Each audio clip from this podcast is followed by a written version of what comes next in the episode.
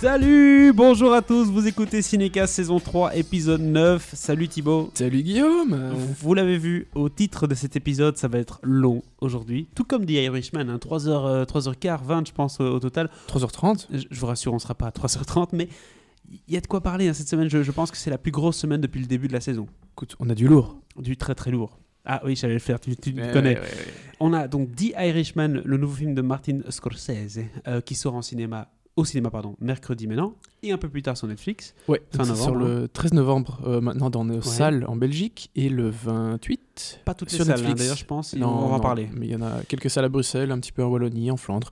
Euh, il a une plus grosse sortie chroma. C'est bien. Voilà, quand même. Donc The Irishman, gros gros film euh, de cette fin d'année.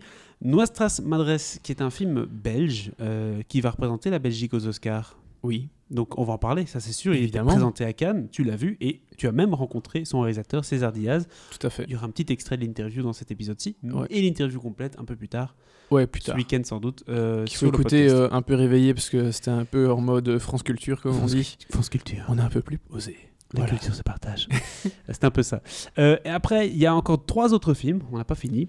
Euh, J'accuse de Roman Polanski, on en avait un petit peu parlé euh, à Venise, on va en reparler maintenant en long et en large, puisque c'est une grosse sortie de la semaine, la, la grosse sortie francophone de la semaine. Et pas qu'à cause du fait qu'il sort.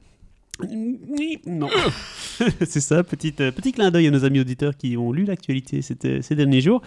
Euh, le Mans 66 ou Ford versus Ferrari, là aussi on avait déjà parlé de ça, en tout cas sur YouTube euh, lors d'une petite vidéo. Euh, mais j'ai eu l'occasion de voir le film aussi, donc du coup on va pouvoir en reparler et échanger nos avis sur ce film-là avec Matt Damon et Christian Bale qui font du coup la lutte euh, Le Mans 66, hein, Ford contre Ferrari, qui va gagner, comment ça va se passer, c'est un peu ça l'histoire du film.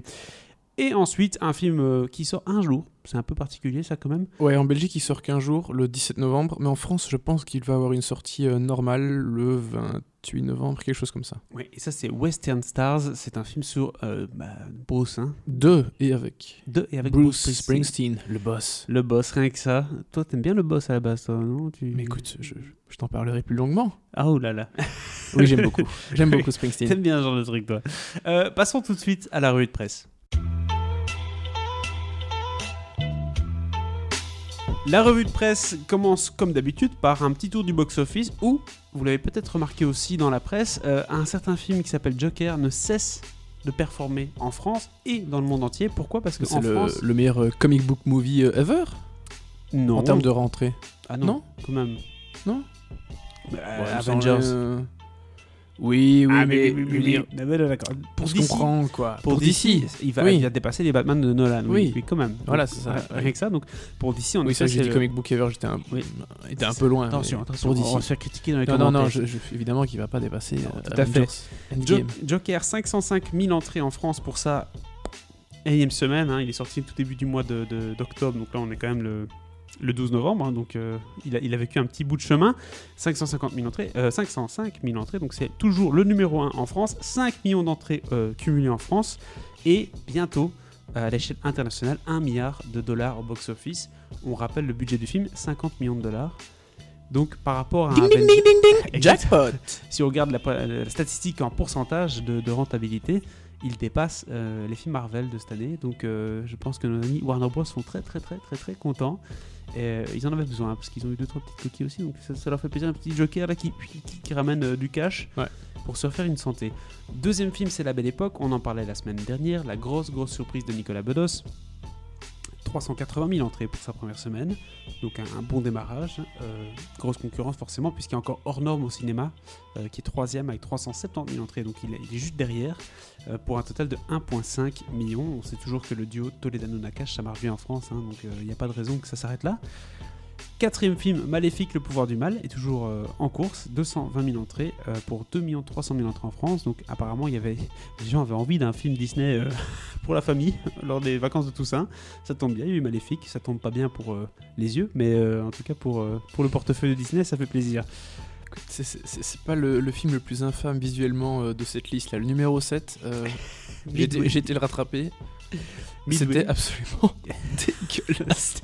C'est horrible. C'est horrible. J'ai rarement vu des, des effets spéciaux aussi mauvais. Midway, donc de Roland Emmerich, hein, qui n'est pas n'importe qui, Ouais. euh, qui a fait 2012. C'est pas son meilleur film.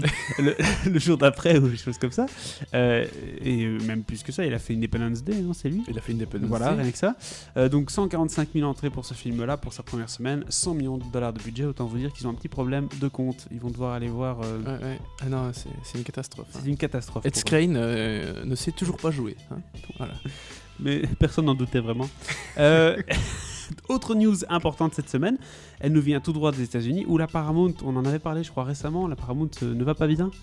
Euh, puisqu'ils ont euh, des problèmes financiers, ils doivent absolument maintenant avoir des bons films, en tout cas des films qui, qui vont faire parler d'eux et leur amener quelques pépettes, et pas que Tom Cruise qui court euh, sur Intermac. Donc clairement, ils ont misé sur des films à Oscar, et ils ont acheté le prochain Damien Chazelle. Damien Chazelle, c'est La La Land, First Man, quelqu'un qui fait un sans faute pour l'instant. Le prochain film de Damien. Chazelle. hein. Oui, mais le prochain Damien Chazelle. ouais. Il a écrit, il va le réaliser, ça s'appelle Babylone. Euh, c'est un film normalement avec Emma Stone et Brad Pitt, c'est en discussion encore, euh, qui, se passe, qui se passera dans les années 20 à Hollywood. Décidément, il aime bien le sujet. Ouais. Euh, et donc voilà, ça va être un film d'époque. On ne sait pas encore très bien de quoi il s'agit, hein, mais c'est clair que c'est un film à attendre pour Noël 2021. Mais Damien Chazelle, il a une, il a une série qui va arriver avant sur Netflix, euh, comédie musicale, si je me. Tout à si je dis crois qu'il est producteur sur ce coup-là. Ouais, mais il me semble qu'il a réalisé au moins, au moins un épisode. Genre le pilote, quoi. Il, s'est cassé. Sans doute. Comme beaucoup. Non, non, euh, non, je pense qu'ils sont plusieurs réalisateurs et ils font chacun deux épisodes, si je dis Et- pas de conneries. C'est la magie d'Internet, on n'a pas prévu cette news, mais elle vient de tomber. Je suis sur le site de Deadline. Ricky Gervais va de nouveau présenter les Golden Globes pour, Ah la, oui, j'ai vu ça. pour la toute euh, dernière fois. de- Donc, à mon avis, il, est, il a eu Oui. un bon petit cachet. Je pense que chaque fois, c'est la dernière fois. hein. Oui, et puis à chaque fois, c'est Ricky. Allez, on peut mettre un petit zéro en plus sur le chèque si tu veux. bon, j'arrive. Et euh, en Belgique, hein, l'équivalent, on a Cody qui va présenter euh, les Magritte du cinéma. Donc voilà, c'est c'est autre chose. Oui. On vous en parlera pro- style, l'autre ambiance. le 1er février. Autre salle, autre ambiance. Et enfin, euh, dernière actualité, c'est euh, la fiche de paix de notre ami Woody Allen. On est dans une semaine pédophile, attention. Ou- Oui, bon, euh, ne faisons pas le, le procès à notre ami Woody. Euh, non, pas Woody dans Toy Story, hein, Woody Allen, qui lui a reçu maintenant 68 millions de dollars de la part d'Amazon. Pourquoi? Pour le féliciter pour ses affaires. je rigole. Parce que très clairement, il avait signé un contrat de, je pense, 3-4 films avec eux. Euh, mais vu que Amazon s'est retiré maintenant, il a refusé de distribuer euh, A Rainy Day in New York, euh, et ben, euh, très concrètement, il a dit bah, si on fait pas les films, si vous distribuez pas, j'ai besoin du cash quand même. Et donc, ils ont regardé le contrat six fois, ils ont mis leurs avocats dessus, mais ça ne marche pas. C'est pas grave, Jeff Bezos a regardé ce qu'il avait dans sa poche. Il y avait 68 millions, euh, il a donné. bon, écoute, Woody, voilà. euh, voilà. De là, est-ce que c'est moral de donner 60 millions à Woody Allen pour l'instant? Je ne sais pas.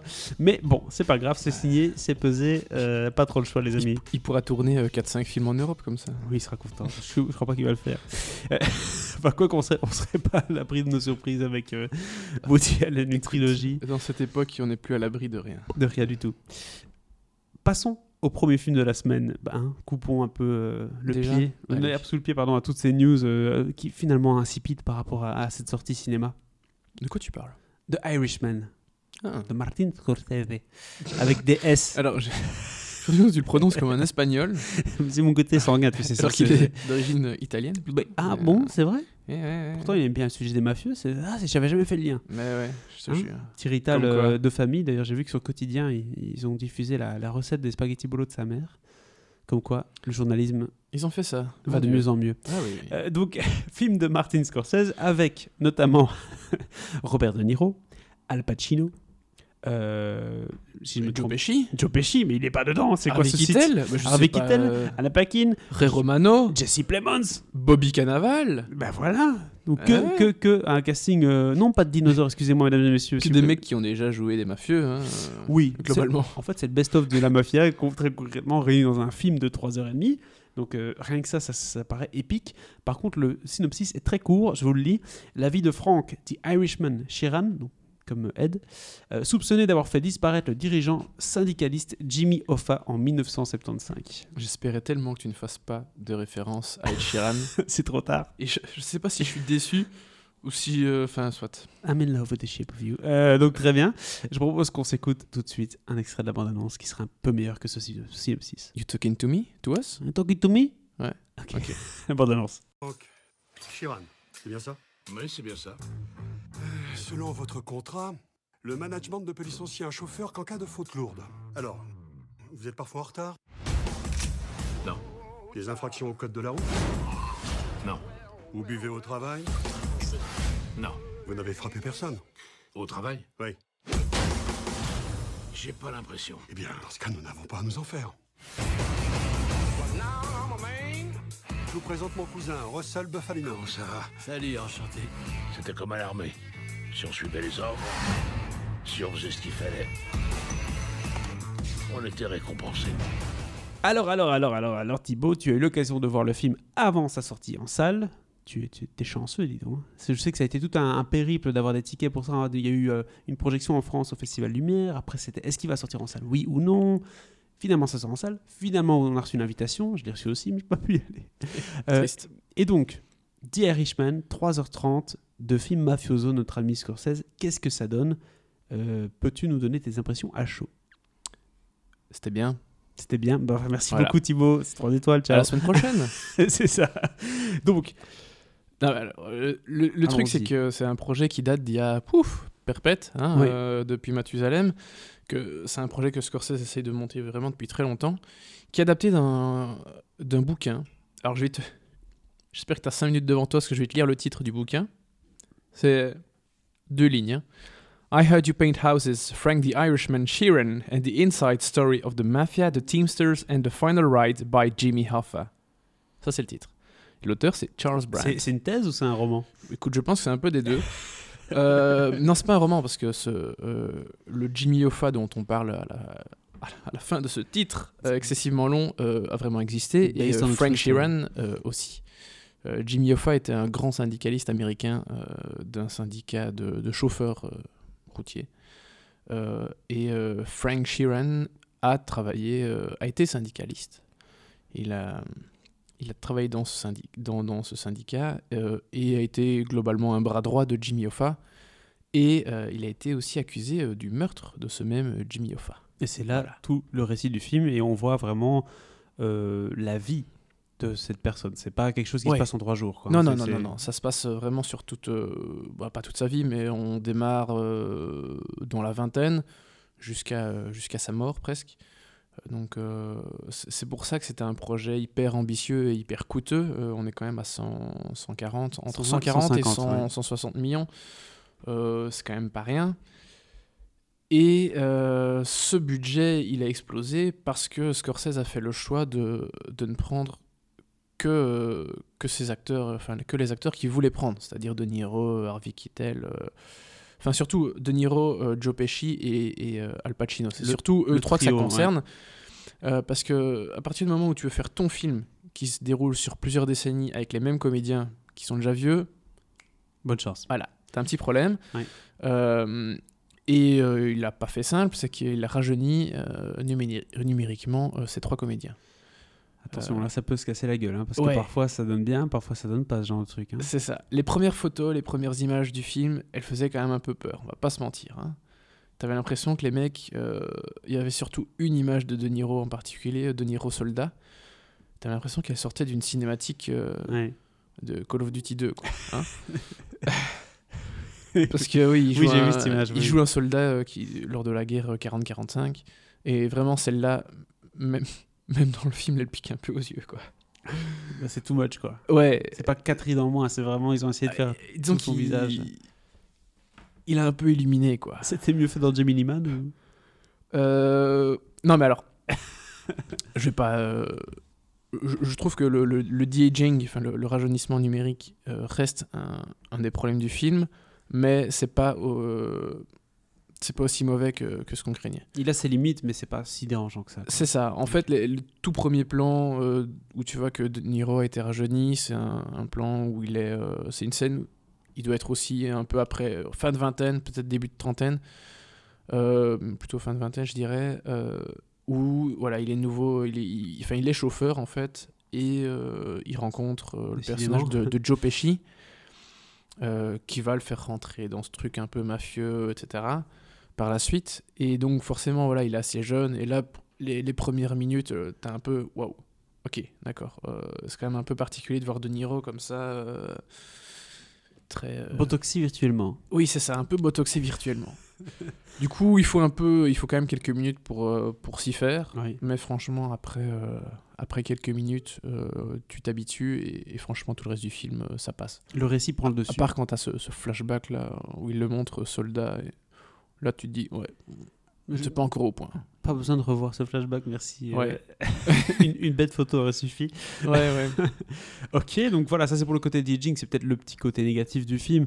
Euh, Est-ce qu'on passe maintenant au côté Mais positif c'est vraiment un, un petit bémol, hein, parce Oui, que bien sûr, ça n'a pas l'air d'être trop grave. non, non, franchement, tu tu- tu tu t'y fais vraiment bien à, à ce, Alors- à ce, je vais dire ce problème, euh, à ce paramètre en tout cas. Donc c'est- c'est pas euh, c'est pas un paramètre qui va sortir les gens complètement du film, a priori. Est-ce qu'en termes de, de narration, on est dans un film euh, donc pas linéaire vu qu'il y a des flashbacks, euh, mais est-ce qu'on Ouais, Globalement, c'est assez linéaire. On raconte la vie de quelqu'un Ouais. du début à la fin. Un truc qui, enfin, un truc qui peut être assez chiant d'ailleurs dans les, dans les biopics. Sauf qu'ici, vu que on le considère moyennement comme un biopic, vu que les gens connaissent quand même pas cette personne. Et que, voilà. Mais, euh, mais oui, c'est quand même assez linéaire. Pardon. Euh, mais il y a quelques, quelques flashbacks. Mais voilà. Globalement, une narration linéaire. voix off aussi, il utilise la voix off? Tout à fait. Euh, c'est un grand classique du, du oui. film de gangster. et de Scorsese aussi. et, et de Scorsese évidemment, vu que c'est quand même un peu un des maîtres en la matière. Oui, il y a une voix off qui est celle de, de De Niro, vu que c'est lui qui raconte sa vie globalement. Et donc c'est euh, le film prend le parti de De Niro. C'est parce que on pouvait croire en voyant la bande-annonce que les trois personnages étaient tous les trois équitables en termes d'importance et donc du coup qu'on allait d'un personnage à l'autre, mais donc on suit vraiment la perspective de De Niro pendant tout le film. C'est ouais, on suit la perspective de De Niro, donc de, de Frank Sheeran. Alors oui, les trois personnages ont quand même euh, globalement la, la même importance dans le film. Euh, Joe Pesci et, et Al Pacino. Mais euh, oui, non, on suit, euh, on suit le trajet de Frank Sheeran. C'est toujours de son point de vue que ça se passe. Euh, même s'il y a parfois des, des scènes qui montrent autre chose, mais, mais globalement, c'est de son point de vue que, que tout se passe. Et on est quoi dans un récit un peu similaire à celui du, du, du, du parrain avec un mélange de scènes de discussion, de mélange d'action, quoi que ce soit, ou bien on est plutôt dans un film, tu sais, qui se déguste, qui est plutôt discussion au coin de table, euh, petit chantage gentil, enfin c'est quoi comme genre de film? C'est Quel est le tempo? C'est plutôt le, le- le- la- deuxième option. Il y a assez peu de violence dans le film. Il y en a. hein, Il y a quand même quelques meurtres. euh, À un moment, le, le personnage de Shiran devient quand même euh, tueur à gage. Oui. Euh, donc, forcément, il va y avoir quelques têtes coupées, si je puis dire. Donc, il y a de la violence, mais assez peu. Et, et je pense que c'est un des films dans lesquels il y a le, le moins de violence des films de Scorsese. Enfin, les films de mafia de Scorsese. Oui. Euh, forcément, dans Hugo Cabret, il n'y a pas de... Bah, le truc quand l'horloge tourne quand même. Mais, euh, mais, mais oui, non, franchement, c'est assez euh, surprenant, mais je pense que ça montre un côté plus, euh, peut-être, euh, plus réaliste du film de mafia. C'est pas que des tueries, ce n'est pas Mhm. que des mecs exécutés dans la rue. Pas le cliché du revolver dans la toilette quoi. Ouais, il y a un peu de ça aussi, Bah, mais c'est pas, c'est clairement pas là-dessus que le, le film est centré. euh, on est plus dans les discussions entre entre mafieux où je te dis oui, je t'aime, et puis je demande à l'autre euh, Ouais. euh, de régler euh, ce petit souci. Un petit message politique aussi Parce que bon, syndicaliste, syndicaux, enfin tu vois ce que je Oui, veux dire, oui. euh, bah, bien sûr, parce Clairement. que le, le personnage de, de Jimmy Hoffa, euh, il avait quand même beaucoup de pouvoir. Et euh, les... ils ont aidé. Donc, ça, ce sont des, ce sont des Italiens. On est à l'époque de Kennedy à un moment, irlandais. C'est quand même pas, euh, a priori, c'est pas, la- c'est pas le même bateau. Hein. Mm. Euh, T'es italien, tu, tu soutiens les Italiens. Mais voilà, ce, ce- ce- ce syndicat a euh, des Teamsters a soutenu Kennedy pour qu'il soit élu président. Mais une fois élu président, on va dire que euh, il a placé son frère à la tête du département de la justice, donc ministre de la justice, Ouais. Qui a commencé à faire un peu chier euh, le syndicat, euh, qui a fait chier Jimmy Hoffa, Mhm. qui a essayé de le mettre en tôle, qui a réussi à le mettre en tôle. Donc voilà, il s'est passé euh, pas mal de choses. Donc oui, politiquement, il y a des, il y a- il y a des choses dans le film. Euh, je sais que je raconte pas mal de choses là sur le film, Bah, on- mais en même temps, vraiment, euh, il y a tellement de choses, ça raconte tellement de choses, il se passe tellement de choses que tu racontes rien de détails. c'est ça, je, je raconte rien de fou non plus. Et, Et, et- Et honnêtement, euh, tout ce que je dis ne va gâcher en rien euh, la- le plaisir de, de voir le film. Donc on, on a compris, De Niro joue donc l'Irishman, euh, homme devenu gages. Euh, Al Pacino, lui, a un rôle assez particulier vu qu'il joue justement le, le- syndicaliste. Ouais. Euh, apparemment, sa prestation est, est assez brillante. C'est la première fois, je pense, qu'il tourne avec euh, Avec Scorsese. Scorsese, ouais, c'est la donc- première fois. Donc ça doit être quand même à un moment donné assez particulier de voir ça sur écran, enfin sur grand écran, Al Pacino dans un film comme ça. Bah, déjà, retrouver euh, Al Pacino face à De Niro, euh, quoi, 25 ans après euh, Ouais, c'est déjà un concept, cool. hein, mais Et puis voir Scorsese avec tous ces comédiens euh, fétiches pour la plupart, euh, c'est génial parce que De Niro il a tourné avec euh, 8 fois je pense, Harvey Keitel au moins 4 fois, Joe Pesci au moins 3-4 fois aussi, j'en oublie, Ray Romano etc. Bobby Cannavale je pense, je sais plus si on l'a déjà vu dans des films de Scorsese, mais il avait un rôle de mafieux assez important dans la série que Scorsese avait produite et dont il avait réalisé le pilote, euh, Boardwalk Empire oui, ça fait. série géniale avec, avec Steve Buscemi. Euh, donc globalement, il, il retrouve que des comédiens qui, avec lesquels il a déjà travaillé, qu'il apprécie et qui en plus, pour certains, voire pour la plupart, sont connus pour des rôles de, de mafieux avant tout. Ouais. Donc euh, il y a vraiment un truc un peu... euh, j'ai envie de dire que c'est un peu un c'est fa- c'est facile et j'ai l'impression qu'on utilise de plus en plus cette expression de nos jours, mais c'est un peu un film somme pour Scorsese parce Un que tu retrouves euh, toutes, ces, toutes ces thématiques, ces comédiens, donc euh, Mhm. voilà, il y a vraiment un truc... euh, Il lui manquait Al Pacino, du coup. Mais en manquait Al. Pacino parce qu'effectivement, euh, bah, Scarface, euh, le parrain, euh, Al Pacino a été aussi quand même une, une figure assez marquante du, du rôle de gangster et Hit hein, aussi évidemment. Euh, Ouais, le parrain, c'est mais suffisant. ouais. surtout le parrain et Scarface. Oui, oui. Mais euh, du coup, le, le- le voir chez Scorsese, Mais attention, dans euh, ce cas, c'était très il est attendu. cubain, il n'est pas, il est pas italien. Certes, certes. Mais c'était très attendu de le, de le revoir face à De Niro chez Scorsese. Surtout que Al Pacino, euh, alors je sais pas s'il aborde mieux sa fin de carrière que De Niro, qui a tendance à se retrouver dans des comédies. Zac euh, Efron. Et voilà, hein, Dirty Papi. Le stagiaire aussi Euh, avec Anataway. Plutôt bien aimé. C'était pas ouf, mais c'était ok, d'accord, d'accord. c'était potable. C'était potable. Continue, continue. Mais euh, non, mais de toute façon, peu importe ce qu'il ce qu'il fasse ces dernières années, il a jamais des grands rôles de Niro. Il cachetonne un peu, euh, il a besoin de pognon, Bah, Il quoi. a passé son âge Voilà. d'or, c'est tout. Et je pense qu'on lui propose pas grand chose de très intéressant à faire non plus. Donc à un moment, en euh, je pense qu'il voilà. s'est résigné et voilà. Et il prend euh, ce qu'on lui propose. Ici, il retrouve effectivement un, un beau grand rôle, même si euh, parfois ce, ce, ce de-aging peut euh, Perturber un petit peu le spectateur. voilà, perturber un petit peu au, au pire. Euh, mais il retrouve vraiment un, un beau rôle ici et ça, ça fait plaisir. Mais pour moi, ce- celui qui est, qui est le plus génial dans le film, c'est Al Pacino. Quoi. Il est vraiment sensationnel et ça fait très longtemps. Bah, déjà, on le voit plus beaucoup au cinéma. Donc, enfin, cette année, on l'a vu dans deux films, c'est le Tarantino et, et celui-ci. Quoi. Et il est génial. Bon, dans le Tarantino, il a une scène de 3 minutes, même pas. Euh, donc c'était vite expédié. Mais voilà, on, on le voit quasi plus au cinéma, euh, Al Pacino. Donc le revoir dans un, dans un film aussi important, aussi grand, c'est c'est vraiment une fresque, euh, ce film. euh, 3h30, c'est énorme. Ça, ça, euh, ça se regarde très facilement, hein, tu vois pas le temps passer forcément. Euh, mais voilà, le- voir Al Pacino dans un grand film comme ça, ça fait très longtemps. Et euh, vraiment, il est sensationnel. quoi. J'étais euh, vraiment ravi de, de le revoir comme ça. Ça donne envie. Dernière question. Tu parlais de 3h30, de, de densité.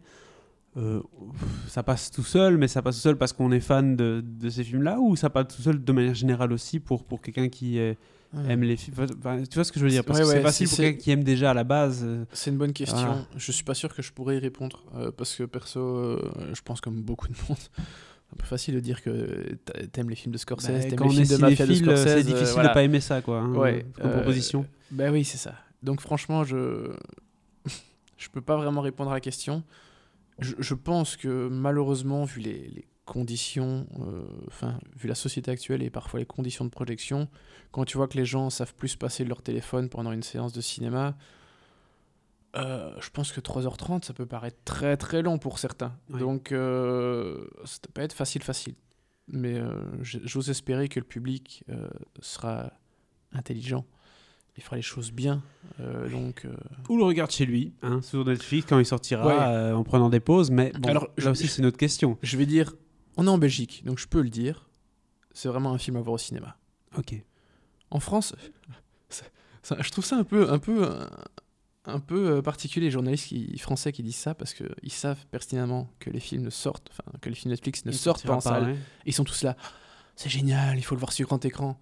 Et je trouve que quand les, gens de ton ne pays pas, ne ouais. pourront pas Ouais. voir euh, ce film sur grand écran, ça fait vraiment, euh, ça fait vraiment le connard Bah, c'est privilégié, débile, quoi, quoi. tu vois.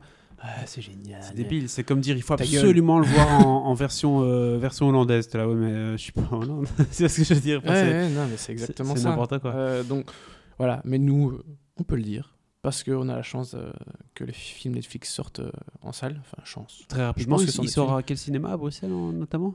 Au cinéma Aventure et je pense qu'il est au cinéma Vendôme aussi. Mais ça, il faut vérifier. Quand même, ils ont bien réussi leur coup quand même. hein. Ah bah écoute, euh, d'autres cinémas ont refusé, euh, le Palace hein, notamment. Ouais. Donc euh, voilà, le, le, le cinéma Aventure a pas le, le plus grand écran euh, de. Bruxelles clairement, Mais il a une chaude atmosphère. mais euh, ouais, une chouette sent un peu le- et- Ça sent un peu le salon, franchement, si, salon si des ongles. si j'ai 3h30 euh, à tuer un soir, j'irai volontiers le revoir à l'aventure, tu sais, avec une petite bière, euh, petite soirée sympa. C'est de la scène, toi Ouais. tu sais. Exactement. Tu sais comment me convaincre.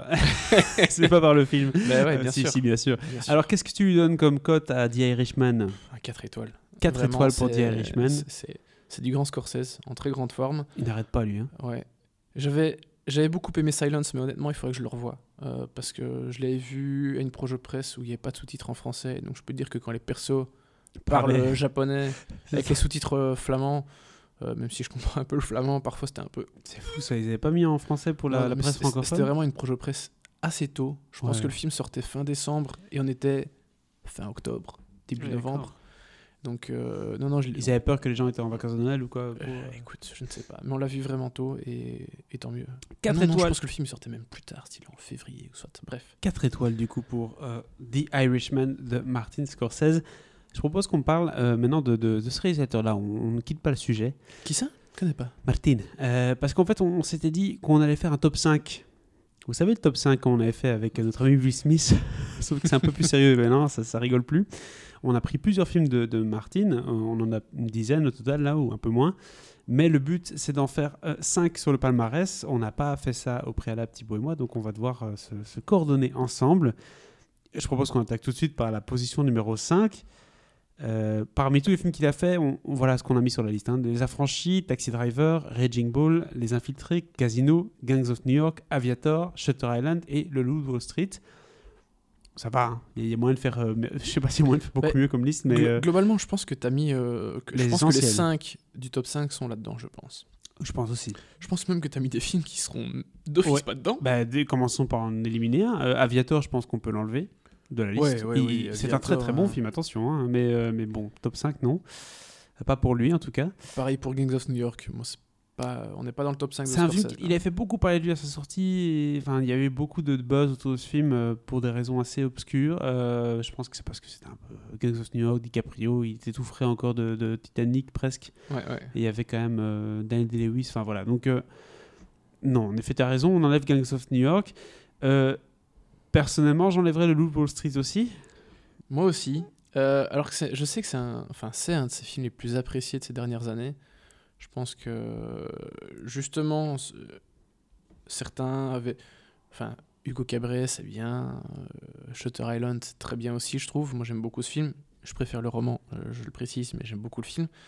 Euh, et donc, quand Scorsese revient avec un truc aussi dingue euh, que le Loup de Wall Street, surtout qu'il a plus de 80 ans, donc C'est surtout ça en fait. tu te dis waouh. Tu dis un mec de 80 piges qui arrive avec un truc où le mec euh, claque des culs, il prend de la coke et il parle de fric et tout. Enfin, tu te dis, mais ça, c'est un film, c'est un gars de 30 ans qui aurait dû réaliser ça, quoi. Et là, Ouais. c'est Papy Scorsese qui nous fait un, qui nous fait du très très lourd et Ouais. DiCaprio qui se lâche complètement. Et donc, du coup, Ouais, ça nous a donné une, belle surprise, quoi. hein. Donc, oui, excellent film. Honnêtement, je suis pas sûr que je regarderai. Enfin, tu me dis, voilà, ce soir, on regarde ça. Je... ouais, j'ai pas envie. J'ai déjà vu. Hein, Moi j'ai envie, j'ai envie de le revoir, euh, ça fait longtemps que je l'ai pas vu, j'ai envie de le Voilà. revoir, mais euh, oui, c'est pas euh, c'est clairement pas mon préféré. Bon, bon, bon. On se retourne alors du coup vers son style euh, favori, hein, les films un peu de gangsters. euh, je pense qu'on va, on va je- se retourner vers eux. Clairement, je pense que c'est- là-dedans que se trouvent les meilleurs. hein. Alors, cinquième, allons-y. Casino? Cinquième, Casino, allez. Ouais, ouais, Casino. On sait déjà c'est quoi Ouais. le top 5 alors du coup? Bah, je- Bah oui, Casino. Pour moi, c'était. J'ai vraiment Sans bien aimé ce film-là, mais c- dans la liste, il y en a d'autres qui dépassent Casino clairement Ouais, et ouais. qui peuvent pas être. Voilà, c'est pas possible de tester quoi. Donc Ouais. Casino est un très très bon film, mais déjà par c'est un- rapport c'est à. un très grand film, c'est un des meilleurs films de mafia euh, Ouais. au monde. C'est. Pourtant, il, est- il, a- il en a fait d'autres parce que euh, moi j'aime beaucoup Mean Streets par exemple, un de Oui, ses premiers films. euh, absolument génial. J'ai j'ai eu l'occasion de le revoir à Cannes l'an dernier, en 2018, euh, ce qui était suivi euh, d'une euh, d'une masterclass avec Scorsese. C'était absolument passionnant. Euh, J'ai pas fait beaucoup Toi, de tu parlais des ma- Parisiens ma qui vie, parlaient d'aller voir le film ailleurs, là, bah tu fais Mais- pareil là. mais Scorsese, non, mais justement, je pense que c'est quelqu'un qui reste euh, très accessible. Il fait pas mal de rencontres avec le public. Irishman, il l'a présenté pas mal. hein, euh, Il l'a il présenté il à. Lyon, à Paris, euh, à Rome, euh, à Paris, dans un petit cinéma qui s'appelle le cinéma Christine, je pense. Mais il est même passé à la Cinémathèque, C'est une salle de, 100, à mon avis, 150 places max. hein. Il est passé à la Cinémathèque aussi. Donc, Scorsese, franchement, il y, a, il y a boulot. moyen de, de le voir facilement en France, en, en masterclass en tout cas. Il aura peut-être droit à sa hmm. vidéothèque euh, Combini. Qui sait qui sait, qui sait. Mais non, voilà, Mean Streets, pour moi, c'est un, de ses- un de ces grands films de mafia aussi, par exemple. Mais clairement, je pense que Casino, là, on est dans le top du top. Ouais, ouais, et c'est un des plus récents, un film de mafia. Bon, forcément, maintenant il y a Irishman, mais euh, par rapport aux autres, De il est- pur film de mafieux, euh, c'était le, le dernier avant, avant peut-être celui qu'on va dire en numéro 4, je suppose. Ou- Ah oui, c'est vrai. Euh, oui, oui, tout à fait. Numéro 4, Les Infiltrés. Ouais, ouais, je pense que- Euh, Très honnêtement. Excellent film. Je rappelle, j'avais vu ce film à l'époque, mais j'étais pas encore conscient de qui était euh, Martin Scorsese, etc. Enfin, j'étais juste un spectateur qui allait voir DiCaprio, quoi. Et, Ah ouais, euh, non, moi, je et j'avais été vraiment. déjà euh. Pourtant, on avait, on avait 14 ans quand même quand il est sorti. hein. Ouais, mais j'ai, ma, 15, ma 15 ans. conscience cinéma s'est éveillée un peu plus tard. Enfin, j'ai toujours aimé le cinéma, mais, mais, mais vraiment le fait d'aller chercher, etc., des films, je- 14 ans, Ouais. ouais, c'est ça. Ouais, plus ou moins à, à ce moment-là. Je crois que j'avais déjà vu euh, au moins les trois du top 3 là. À cet âge-là. Moi, pas encore. Ouais. Je les ai rattrapés euh, par la suite. Euh, donc, Les Infiltrés, euh, excellent film à Boston. avec ouais, avec Jack Nicholson entre autres C'est le dernier film de Nicholson, si je dis pas de conneries. Mm, ou en tout cas, des tout dernier, s'il a fait une autre apparition ailleurs. Excellent film. Qui, euh, et c'est une des rares, euh, c'est une des exceptions, peut-être la seule, je, je, je pourrais pas dire avec certitude, mais c'est un remake quand même, hein, Tout à fait. de Infernal Affair, euh, film euh, taïwanais ou de Hong Kong, j'ai un doute maintenant. Euh, mais je pense que c'est de Taïwan. Euh, J'avais adoré cette histoire de bah, justement d'infiltrer. On va pas, Oui. pas tourner, on va pas tourner dans tous les sens. D'infiltrer dans le milieu mafieux, forcément. Euh, joué par DiCaprio. Beaucoup de scènes de tension, du coup. Est-ce qu'il va se faire découvrir Oui, non. qui est le vrai traître dans cette histoire? Enfin voilà, c'est un peu ça le, le concept du film. Donc, un film tendu. Ouais. Avec un final assez sympathique. Euh, assez surprenant. Donc euh, voilà. Et c'est bien Hong Kong, euh, Infernal Affair, ça. Bah voilà. Tu- toujours le fact- fact-checker. Ah oui, il faut. Pour les trois derniers, ça devient difficile là quand même. On a Les Affranchis, Taxi Driver et Raging Bull. Est-ce qu'on peut tout de suite s'accorder sur le premier On va faire ça après. Troisième. euh, Bah, je- Raging Bull Oui, Raging, Raging Bull. Oui, fuck my wife. Fuck my- oh, ça va être compliqué de, de ne pas contourner tout ça. Raging Bull, troisième, parce que pour moi, c'est assez simple. hein. Premier, deuxième. on- on- là, on peut se battre un peu si, si tu préfères un des deux, mais Ouais, mais J'ai revu- j'ai revu euh, le, celui qui se passe dans un taxi il y a pas longtemps. c'est une claque hein, incroyable. Donc, euh, Les Affranchis et Taxi Driver en premier. Ah, Moi, c'est mon classement. je- tu fais l'inverse? Je pense que je, je ferai l'inverse. Mais, Ah, euh, beau ça. Mais oui, je pense que c'est le top 2, les affranchis et Taxi Driver. Oui. Mais ouais, Raging Bull et Taxi Driver, ça fait très longtemps que je les ai pas vus. Les affranchis, peut-être un peu plus récemment, mais ça fait longtemps aussi, très honnêtement. Euh, bah, c'est, de toute façon, c'est trois grands films. Moi, j'adore les films qui se concentrent sur un personnage et qui. Ouais. va- J'adore les films comme ça. Un peu Déjà, Joker, sur, sur, donc- sur Raging Bull, euh, c'est, un, c'est un des exemples en film de boxe, euh, Mhm. en termes de biopic, en termes de tout ce qu'on veut. C'est vraiment un- une référence. Ça a révélé encore plus de Niro à l'époque, qui est sensationnel. Taxi Driver, bah, il y a tout quoi.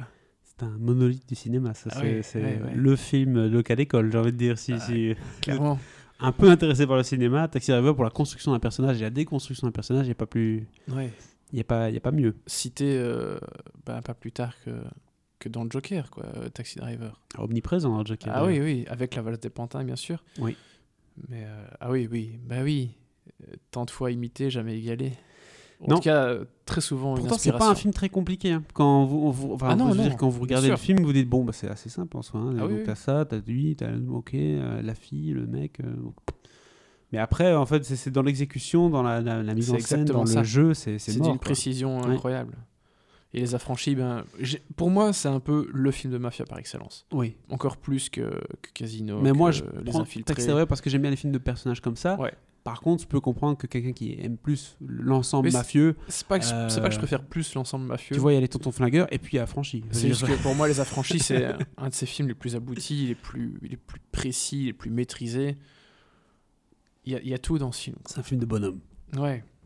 Ouais. Et puis il y a cette réplique euh, de Joe Pesci, là, euh, I'm funny like a clown. Dans ce... Enfin, bref. Il y a tout là-dedans. Il y a beaucoup de répliques dans les. Affranchis, il faut le dire. ouais. Ok, bah voilà. Vous avez le top 5 C'est- euh, de Ça n'a pas été très compliqué. hein, non, mais c'est parce que c'est. Enfin, Mais Scorsese, c'est pas que ça. je suis désolé, mais tu- tu ne On peux- était dans le très classique là quand tu même. ne hein. peux qu'applaudir ce gars quand même. hein. Quand tu regardes sa Ah, filmo. bien sûr. Tout, hein. Même ses films, Oh là là. entre guillemets, les moins bons, Kundun, c'est quand même pas un film incroyable. Bah, c'est quand même, euh, c'est quand même un certain niveau. c'est du hein, solide, euh. hein. Et euh, tu parlais même de Silence, le. Ah bah silence, ouais. Vraiment, j'ai envie de le revoir parce que j'avais vraiment beaucoup, beaucoup aimé. Voilà, c'est pas le même style du tout, Euh, mais, mais ça Rien- reste quand même. Rien euh, à voir, rien à voir. Hugo Ouais. Cabret, rien à voir. euh, C'est vrai. Aviator non plus. Le temps de l'innocence. La couleur de l'argent. euh, avec Tom Cruise et. Mais il a jamais été meilleur que quand il fait des films de, de, de mafioso. Enfin, j'ai envie de Bah dire, c'est- c'est- Ouais, Ou ouais. de, de violence un peu dissimulée. Enfin voilà, c'est tout à fait son style. Donc. Euh, Il s'est fait un peu démonter quand il a fait euh, la dernière tentation du Christ quand même. hein. Là, il a été, euh, vrai. ça a été un peu tendu. mais on touche pas Mais, au Christ. bah Même dans le titre. Ouais, non, bien sûr que non. pas aux Il États-Unis. touche pas. La passion du Christ. euh, on Non, non, c'est mort. Mais ouais. Voilà. Non, mais le, le- la couleur de l'argent, Tom Cruise avec Paul Newman, quoi. C'est quand même un duo assez incroyable. Et c'est un des. C'est pas le dernier, mais c'est un des, un des derniers films de, de Paul Newman, quand même. hein. Il Côté- en a plus fait beaucoup euh, après ça. Moi, ce qui me fait rire, c'est c'est Jesse Plemons au, au casting d'Irishman. Ah, Jesse Parce que ce Plemons. type, C'est une énigme hein, pour moi, ce gars. ce mec ne paye pas de mine. Il était découvert dans Friday Night Lights. Et il se tape une filmo, mais euh, le mec C'est- il tourne avec que les C'est- plus C'est grands. hallucinant. Et il il fait des de Breaking. Bad, boum boum. Le mec il enchaîne. Et Spielberg, Eastwood, Scorsese, il a la totale. le mec est en train de reprendre de, euh, le. Il est mort d'ailleurs, le Philip Seymour Hoffman. Il commence à lui ressembler en plus. Et donc il commence à prendre cette trajectoire de carrière avec des rôles de malade. Tu te dis, mais c'est- qu'est-ce qu'il fout ce mec? Mais bon, voilà. Tant mieux pour lui. Ah ouais, mais non, franchement, Jesse Plemons, il... c'est vrai qu'il a, un... bah, il a une tête. euh, Il a un physique. il, est- il a une tête, tu, ouais. tu, tu reconnais quoi. Et depuis, globalement, depuis euh, 2012, il fait que des, que des grands réalisateurs quoi. Je sais pas qui est son agent, mais il mérite une promo quand même. Paul Thomas Anderson, Tommy Lee Jones, Stephen Frears, Scott Cooper, Steven Spielberg, euh, Doug Liman, bon c'est pas ouf, ouf hein, mais ouais. Spielberg euh, euh, plusieurs fois d'ailleurs. hein. Ah, il était dans Vice aussi, hein, Oui. pas oublier. Euh, non j'ai dit Eastwood, je pensais qu'il était dans, dans le dernier, mais j'ai dit une connerie, il était pas dans, il était pas dans le dernier. Tout va bien pour lui. Mais bon voilà, oui. pas.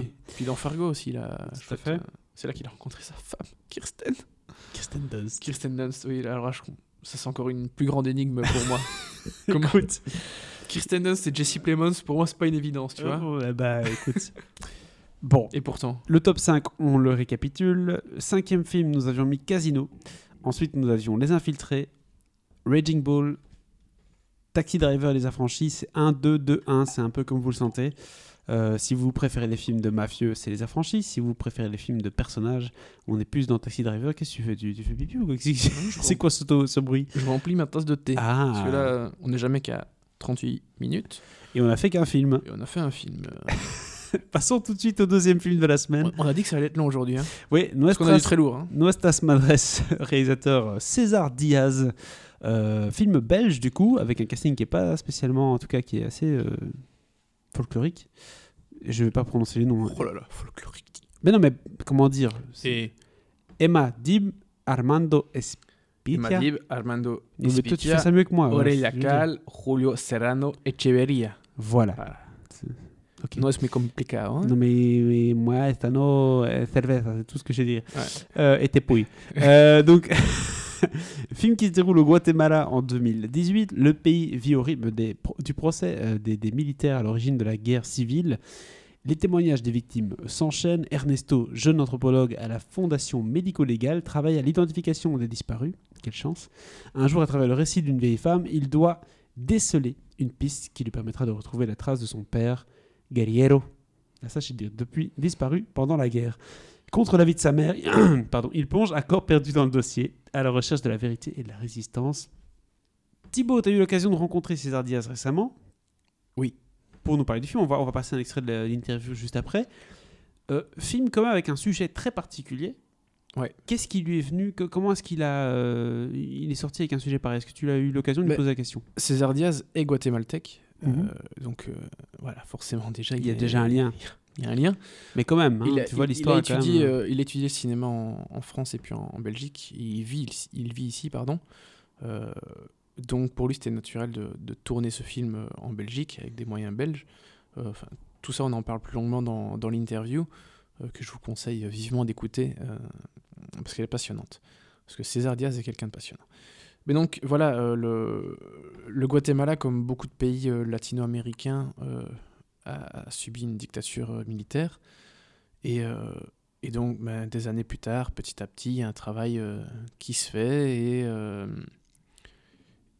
Et, maintenant, il est beaucoup question d'identifier les, cadavres, etc., de, retrouver les fosses communes, voilà, de faire un travail de. Enfin, un devoir de mémoire. euh, Parce Mhm. que c'est un devoir, c'est pas un- juste un travail. Enfin, il y a un travail à faire aussi, mais voilà, c'est un devoir avant tout. Et donc, euh, pour lui, c'est normal de, de, de, de parler de cette énorme plaie euh, qui, qui, qui, est en train encore de, faire du mal. C'est une plaie ouverte, en fait. Mhm. Donc, ce travail pour, pour réunir les, les témoignages, retrouver les, les disparus, c'est hyper important. Et voilà, il... parler de ce sujet, c'était important pour lui, forcément. Parce que c'est peut-être pas toujours forcément un devoir, mais voilà, c'est quelque chose qui lui tient à cœur et donc euh, il a voulu euh, aborder ce, ce sujet-là. C'est un premier film ou c'est un premier film. premier film Parce carrément. que voilà, euh, il, a, il a remporté la Caméra d'Or. Donc la Caméra d'Or, C'est- oui, cette euh, récompense qui est euh, remise au meilleur premier film euh, à Cannes. Mais c'est une récompense qui, qui n'est pas juste pour les films de la, la, la sélection officielle. Donc c'est Mhm. pas juste la compétition et un certain regard. Non, non, ça va aussi avec euh, la, la semaine de la critique, etc. Euh, Nostras Madres était présenté la semaine de la critique. Et voilà, il a, il a remporté le, le prix, euh, la caméra d'or. Et, euh, et puis maintenant, il va représenter la Belgique aux Oscars, exactement comme Girl euh, l'an dernier, autre film belge qui a gagné la caméra d'or et puis qui a représenté la Belgique aux Oscars. Donc, même trajectoire. On en parle plus longuement dans la dans l'interview et on parle notamment du fait que le président de la caméra d'or, c'était Ritipan, un réalisateur cambodgien Mhm. qui est euh, réputé justement pour ses films sur les génocides. Donc ça pouvait être quelque chose, euh, ça pouvait être à double tranchant en fait pour un film comme, comme Nuestras Madres. Soit il allait, euh, soit il allait adorer, soit il allait euh, détester quoi. Donc euh, voilà, ça, ça aurait pu être problématique, mais euh, si un gars comme Ritipan récompense de la caméra d'or un film qui parle du génocide, c'est que c'est vraiment bien. Et effectivement, ça l'est. Est-ce qu'on s'écouterait pas euh, sa réponse par rapport au fait qu'il est euh, aux Oscars pour représenter la Belgique justement, Déjà maintenant, allez hop. puisque t'en parlais Bah ouais, allez. Bah, je pense que ça, ça parle aussi de- d'un cinéma belge qui est, qui est riche, enfin, sûr. qui, qui, qui, qui fait plein de choses. Et je pense que euh, le fait d'avoir Girl, euh, c'est marrant parce qu'en plus j'ai vu euh, Lucas Dante euh, à, à Cannes. Il y a une photo de nous à une, à une, à une, à une je, fête. je pense que je l'ai vu, ouais. à une fête et puis euh, je me souviens très bien je me souviens très bien il, il m'a regardé il m'a dit profite de ces moments parce que il se répétera peut-être pas Ouais. et donc euh, je pense qu'il a raison Oui. il, il est très sage et donc je profite énormément je, pense que ça c'est juste le reflet de ce qui se passe Mhm. euh, du nombre de films qu'on a de, de la richesse de notre cinéma et de, de nombre d'auteurs. Enfin, je pense qu'il y, a- il y a vraiment, c'est un pays où il y a beaucoup d'auteurs et on, et, et on y travaille, quoi. on travaille beaucoup. Alors, qui dit caméra d'or dit forcément premier film, mais dit aussi du coup une mise en scène impressionnante. Je suppose que c'est Ouais. ça la force du film. Ouais, ouais, bien sûr. Euh, dès le tout début du film, j'ai été assez impressionné.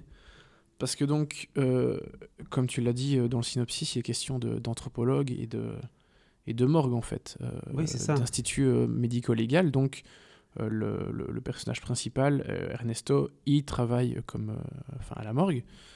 Et le tout premier plan du film, pardon, c'est un, un squelette sur une table, filmé euh, de haut en bas avec un travelling, avec des avec des, des, des, des, pièces qui sont, enfin des, des os qui sont ajoutés euh, au puzzle, cadavre, quoi, etc.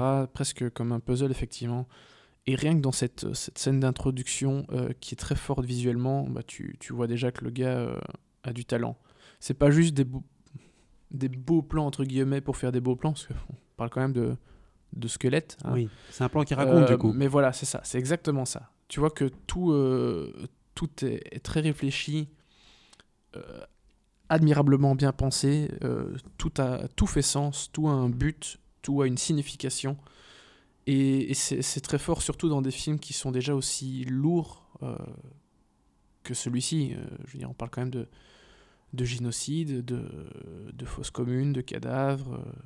voilà, donc ce que souvent je trouve que les, les- les films avec des sujets aussi lourds manquent en fait. Euh, je trouve qu'en général ça manque un peu de réalisation, ça manque de, ça manque de cinéma. Et Mhm. ici, euh, non, non, on est devant un, un vrai film de cinéma avec euh, beaucoup d'ambition.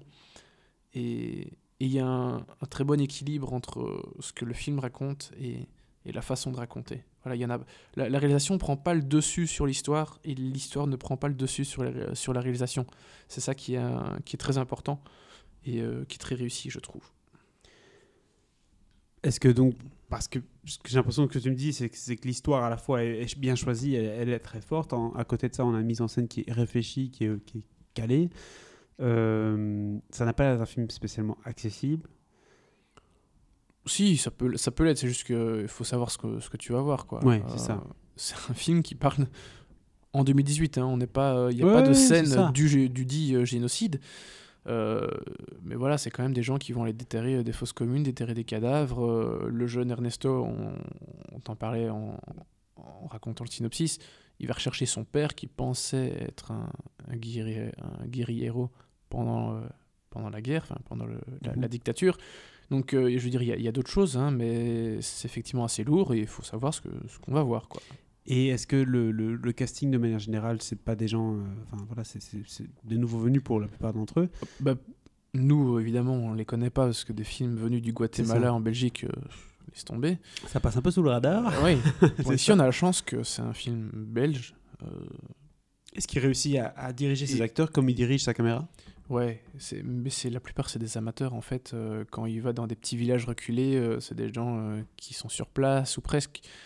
Et donc, bah, ces gens sont hyper naturels parce que ça parle de. En fait, ils doivent pas vraiment jouer. Ça parle de choses qui qui sont en eux. Donc forcément, en fait. oui, presque, sauf que ça n'en est pas un, mais, mais oui, c'est ça. C'est- C'est c'est- quelque chose qui est presque inné, tellement il baigne dans, dans ce genre de choses depuis longtemps. Donc, euh, non, le casting est impeccable. Les, les comédiens sont vraiment euh, top, top. Et euh, voilà, je trouve ça super que, que César Diaz ait pu, ait pu monter son film, le financer ici. Euh, et et c'est ce qui est génial, je tiens à le préciser quand même, c'est que on nous a montré le film avant Cannes en fait, euh, alors que le film n'avait pas de distributeur. Donc c'est le, le centre du cinéma belge qui a, qui a montré à la presse un court métrage belge sélectionné aussi à Cannes, qui était euh, Lucian et le Limbo, et euh, ce long métrage Nostras Madres qui n'avait pas encore de distributeur. Donc euh, la presse a, pu, euh, a quand même pu découvrir le film Mhm.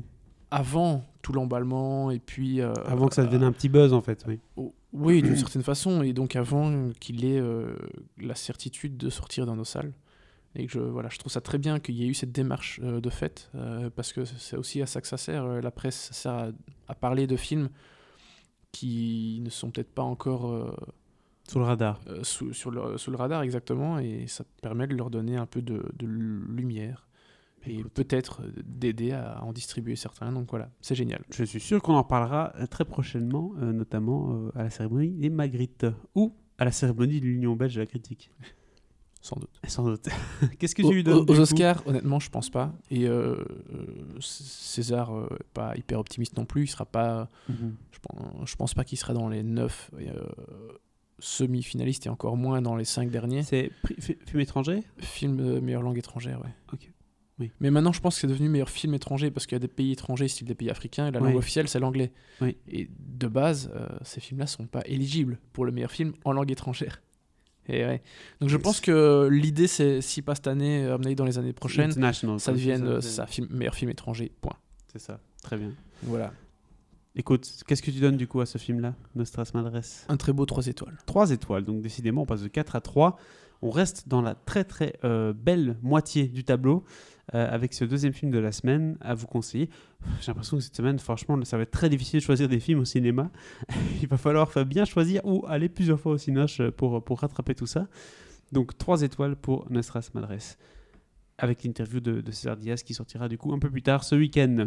Oui. On fait un tour par l'actu Mais oui. avant de enchaîner avec euh, J'accuse et puis euh, Le Mans 66 et puis Western Stars, on a encore du boulot Thibaut?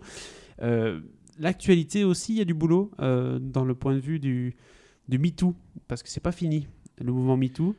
Malheureusement, on Non. croyait, hein, mais Et- euh, Et je pense qu'en France, ça ne fait que commencer. oui, ça, bah, en tout cas, il y, a- il y a une actrice, euh, Adèle Hanel, qui a, qui a sauté les, les- à pieds joints dans, dans le sujet, hein, puisqu'elle Ouais. a, euh, elle a dénoncé le réalisateur, réalisateur pardon, Christophe Rugia de l'avoir touché, je ne me trompe pas. Harcelé sexuellement. Harcelé parce qu'elle a- sexuellement euh, lorsqu'elle était en tournage avec lui euh, il y a de ça un petit temps, hein, c'était pas hier. hein, Oui, elle, euh, était ado.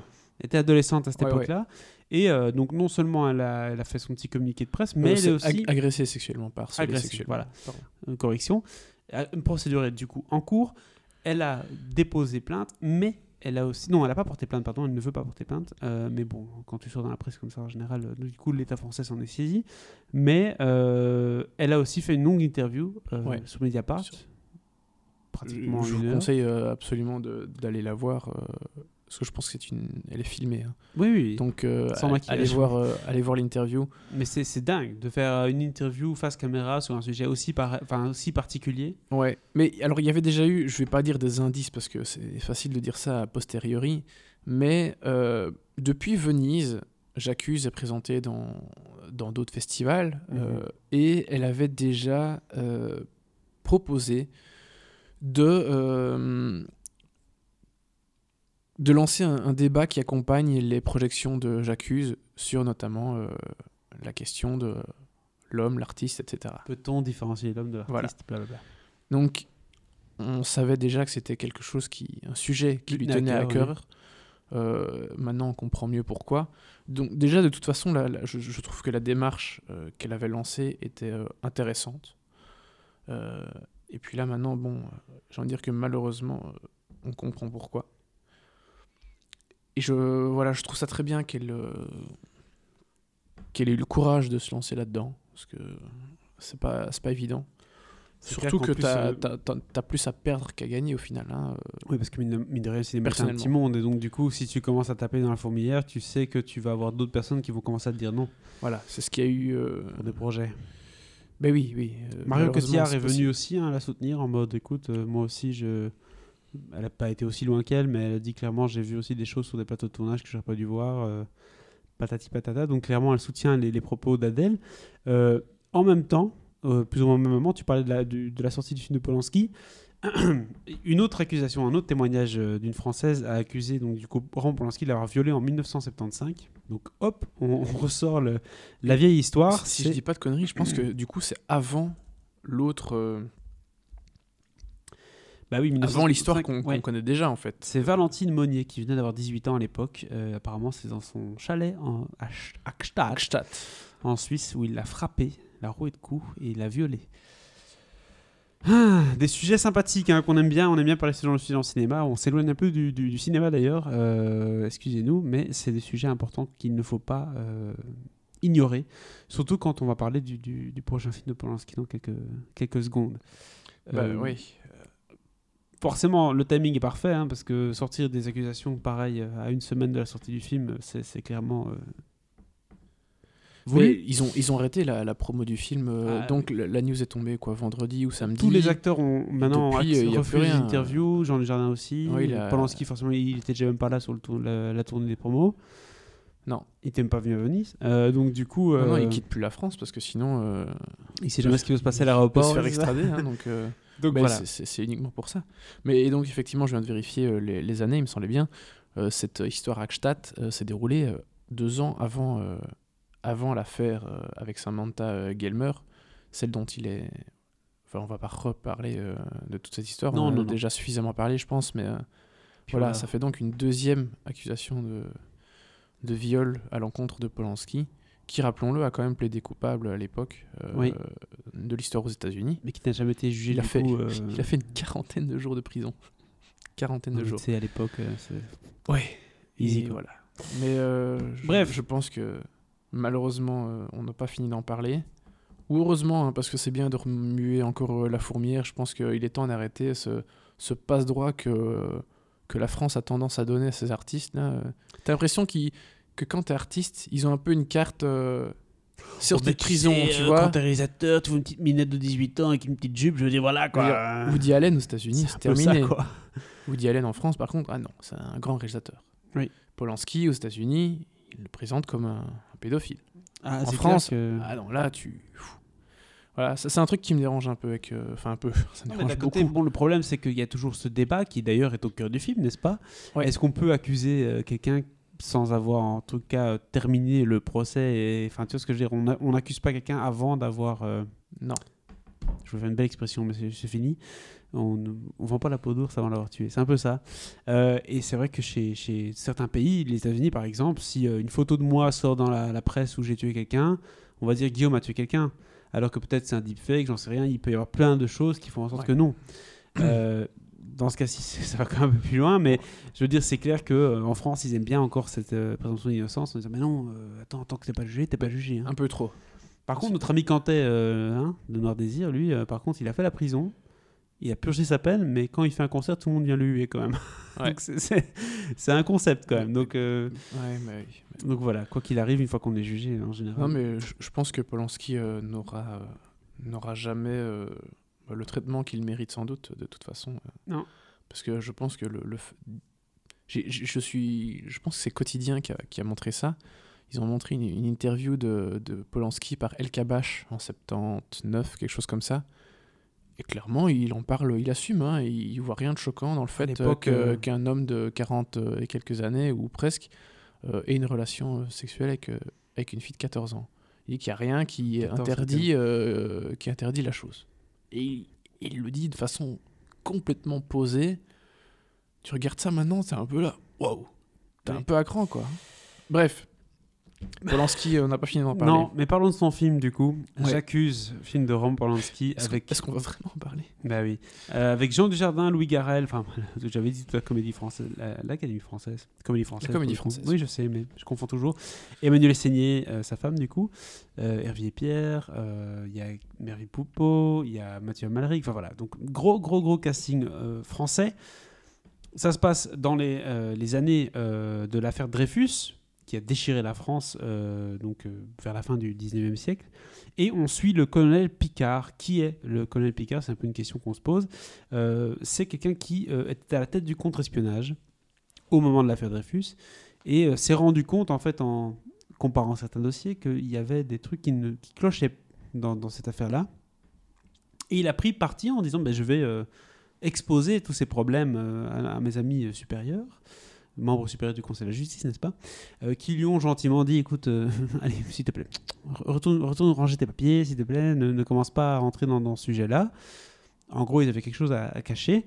Et au fur et à mesure de l'histoire, vous la connaissez sans doute si vous avez été en cours de français, euh, ben, euh, c'est un procès contre quelqu'un qui, est-ce qu'il est coupable, est-ce qu'il n'est pas coupable? Voilà, il y a un peu la, de la suite dans les idées. Toujours cette notion de culpabilité, n'est-ce pas, Roman? Euh, un, un sujet qu'il affectionne tout particulièrement. Euh, et ici, euh, dans ce film-ci, c'est une vraie leçon d'histoire romancée, hein, parce qu'il y a le côté un peu thriller, euh, il nous le montre vraiment comme un film Ouais, ouais. à suspense. Du coup, c'est très plaisant à regarder. Mhm. Euh, pour, pour parler de ça, l'histoire, je trouve, est, est assez passionnante. Déjà, à la base, l'histoire est folle. Mais mise dans un contexte comme ça, romancé, avec, tu sais, l'inspecteur flic qui arrive dans son bureau, avec ses, ses- sa fumée partout dans sa pièce, et il ouvre les fenêtres et il commence à dépoussiérer des papiers. C'est c'est assez sympa, ça fait un peu film d'aventure. Euh, et donc, du coup, il y, a- il y a ce côté. euh, divertissant avec le côté historique. C'est pour ça que je disais que c'est un film de, de classe. C'est le genre de film qu'on va Mhm. montrer à l'école en mode Ah, l'affaire Dreyfus, ses enfants, pendant deux heures. Bien sûr. On se tape le film. Donc pour ça, euh, parfait. Idem pour le côté reconstitution. Je parle beaucoup hein, parce que Ouais, jusqu'ici tu as eu l'occasion de parler. Euh, travail de reconstitution très bien fait. Donc on parle d'époque, on parle de costume, on parle de, de la, la joute verbale, la manière dont il parle. Donc tout ça est respecté. Euh, le fait d'avoir des, des acteurs de la, de la comédie française aide hein, pour ce genre de texte-là et ce genre de prestance-là. Parce qu'il y a un côté un petit peu théâtral, il y a tout le procès forcément, donc euh, ce côté-là est mis en, en scène, avec Louis Garrel qui joue notre ami Dreyfus. Donc, vous l'avez compris, casting au top, performance géniale, et si je peux me permettre, je pense que c'est une des meilleures performances de Jean Dujardin, si pas la meilleure. Euh, bon, forcément, dit artiste, euh, on peut, en parler, mais euh, je, veux dire, un rôle aussi, aussi rond, euh, il y a plein de choses dedans. Il y a le côté aventure, il y a le côté intelligent, il y a le côté, euh, pas envie de dire drôle, mais, il y a vraiment ce, ce- héros de film euh, qu'on voit pas très souvent dans le cinéma français mhm. euh, qui lui va comme un gant à, Gand du Jardin, Jean pardon, à Gand du Jardin. Euh, et donc du coup, pour moi, c'était euh, une vraie joie de voir Jean dans, dans ce rôle-là. Et voilà, c'est un peu ça le problème du film en fait, c'est que je l'ai aimé. Par rapport au sujet dont on vient de parler, hein, c'est- c'est c'est très difficile parce que je, je trouve que le cinéma français, en fait, ce film a tout ce qu'on lui reproche. Donc on dit au cinéma français qu'il n'est pas assez ambitieux, on dit au cinéma français qu'il n'ose pas représenter son histoire avec un peu de romance et essayer d'en faire quelque chose de divertissant, d'essayer de, de- tu vois, ou bien pas faire l'empereur de Paris, parce que soit c'est dans, c'est dans l'extrême pour le cinéma français, soit c'est Secret d'Histoire, soit c'est euh, l'empereur de Paris, Ouais, ouais. et là il parvient vraiment à faire un beau mélange, à faire un thriller presque à l'américaine, mais à la française du coup. Euh, c'est vraiment une, une maestria qu'il n'y a pas dans le cinéma français pour ce genre de récit aujourd'hui, je trouve. Ou qu'il n'y a plus. C'est vrai. Il y a... Oui, plutôt qu'il n'y a plus. Parce Il y a, plus. Il y a eu plein de films avec Depardieu, etc., hein, des films un peu d'époque, mais je veux dire, le... Ou moins, mais en tout cas, on les voit moins ces films. Et effectivement, c'est quelque chose qui a un peu disparu euh, ces dernières années, ou en tout cas, qui, quand ils essayent de faire des, des choses de ce style, euh, se loupent euh, en- gentiment. souvent. Euh, alors que non, ça c'est quelque chose que, que Polanski maîtrise. Euh, et je pense que ce sur quoi tout le monde s'accorde, c'est pour dire que Polanski est un, un très grand metteur en scène. Voilà, Oui. ça, euh, rate aussi. Hein, euh. Je me suis, je me suis fait démonter là sur, euh, sur, sur YouTube là, quand on a mis l'extrait de, de notre critique de, de J'accuse euh, à, à Ah ouais Venise. Ouais, quelqu'un qui. j'a- J'avais dit que j'avais démonté son film précédent. Je, que je sais même plus le titre, peu importe. Quel film encore? et, et, et quelqu'un va dit que c'était absolument pas une purge, que bref.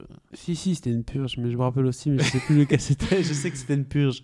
C'était vraiment épouvantable. Aide-moi, un tu truc avec, euh, avec Eva Green. Je pense qu'il y avait Eva Green là-dedans, euh, si je dis pas de bêtises. Ça sent déjà mauvais, ça. Euh, oui, je suis. C'était d'après une histoire vraie, voilà. Ah oui, D'après une histoire vraie. C'était vraiment pas bon. Et euh, voilà, tu vas te refaire. oui, avec, avec Eva. Green et Emmanuel Sénir. Oh là là, c'était vraiment Sa très très laborieux. oui. Bref, oui, je me suis fait démonter euh, sur, euh, sur YouTube en osant dire que, que c'était pas bien. Mm. Soit. Mais non, donc, donc oui, c'est pas parce que Polanski est un grand metteur en scène qu'il peut ne pas se louper, ça arrive. Mais, mais quand on voit des films pareils, bah, c'est là qu'il il met, il met au profit son talent, euh, son immense talent. Donc euh, effectivement, ça fait très plaisir de voir un, un film français euh, si ambitieux y a de l'envergure. euh, qui a de l'envergure, c'est exactement ça, tant d'un point de vue euh, historique que scénaristique, Mhm. que formel. C'est voilà, c'est- vraiment du, du très très gros boulot qu'il y a eu. Et ça, fait- ça fait plaisir de voir des films pareils en Oui. France. Avec un casting pratiquement français euh, entièrement. Donc c'est. Voilà. Tu m'aurais dit que c'est pas Roman Polanski qui fait le film, j'aurais. J'aurais trouvé ça fantastique. Mais je trouve ça toujours fantastique. Attention, hein, si on, si- comme tu dis, si on détache l'homme de, de l'œuvre, on a là un des meilleurs films français de l'année. hein, mais euh, mais c'est difficile de. potentiellement. Potentiellement, oui, ça c'est clair. Ouais, ouais, tout à fait. Euh, Donc,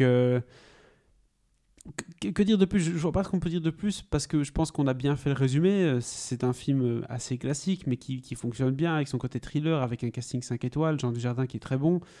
Euh, L'envergure des films français qu'on on- on perd un peu ces temps-ci, mais qui, qui prend tout son sens. Dommage que ce soit Roman Polanski qui ait fait le film. Je crois que c'est un peu son, sa- la plus grosse critique qu'on puisse lui faire parce qu'il y a un, un côté amer, il y, a, il y a un petit goût euh, d'amertume quand on va voir ce film Mhm. et quand on le digère. Mais si vous aimez le cinéma, je pense qu'il faut voir Jacques cette année. C'est fort possible. Voilà. Qu'est-ce qu'on lui donne du coup comme note à Jacques Thibaut. Parce que Je sais plus ce qu'on lui veut donner, moi. euh, je pense qu'on était aux 4 étoiles, oui. on Et lui- ça, on lui avait ça le mérite, hein, désolé, oui, ça le mérite 4 étoiles, oui. Je trouve. Peut-être bien. Ça mérite 4 étoiles, Allez. malgré le je, contexte. je te laisse gérer sur ce coup-là. oui, euh, je l'assume. Ça mérite 4 étoiles, bon. euh, je, je, je vais pas te donner tort parce qu'effectivement. Mais je trouve, je trouve euh, quand même que c'est c'est vraiment un très beau film. c'est étonnant qu'on parvienne à financer un film comme ça aujourd'hui, je trouve.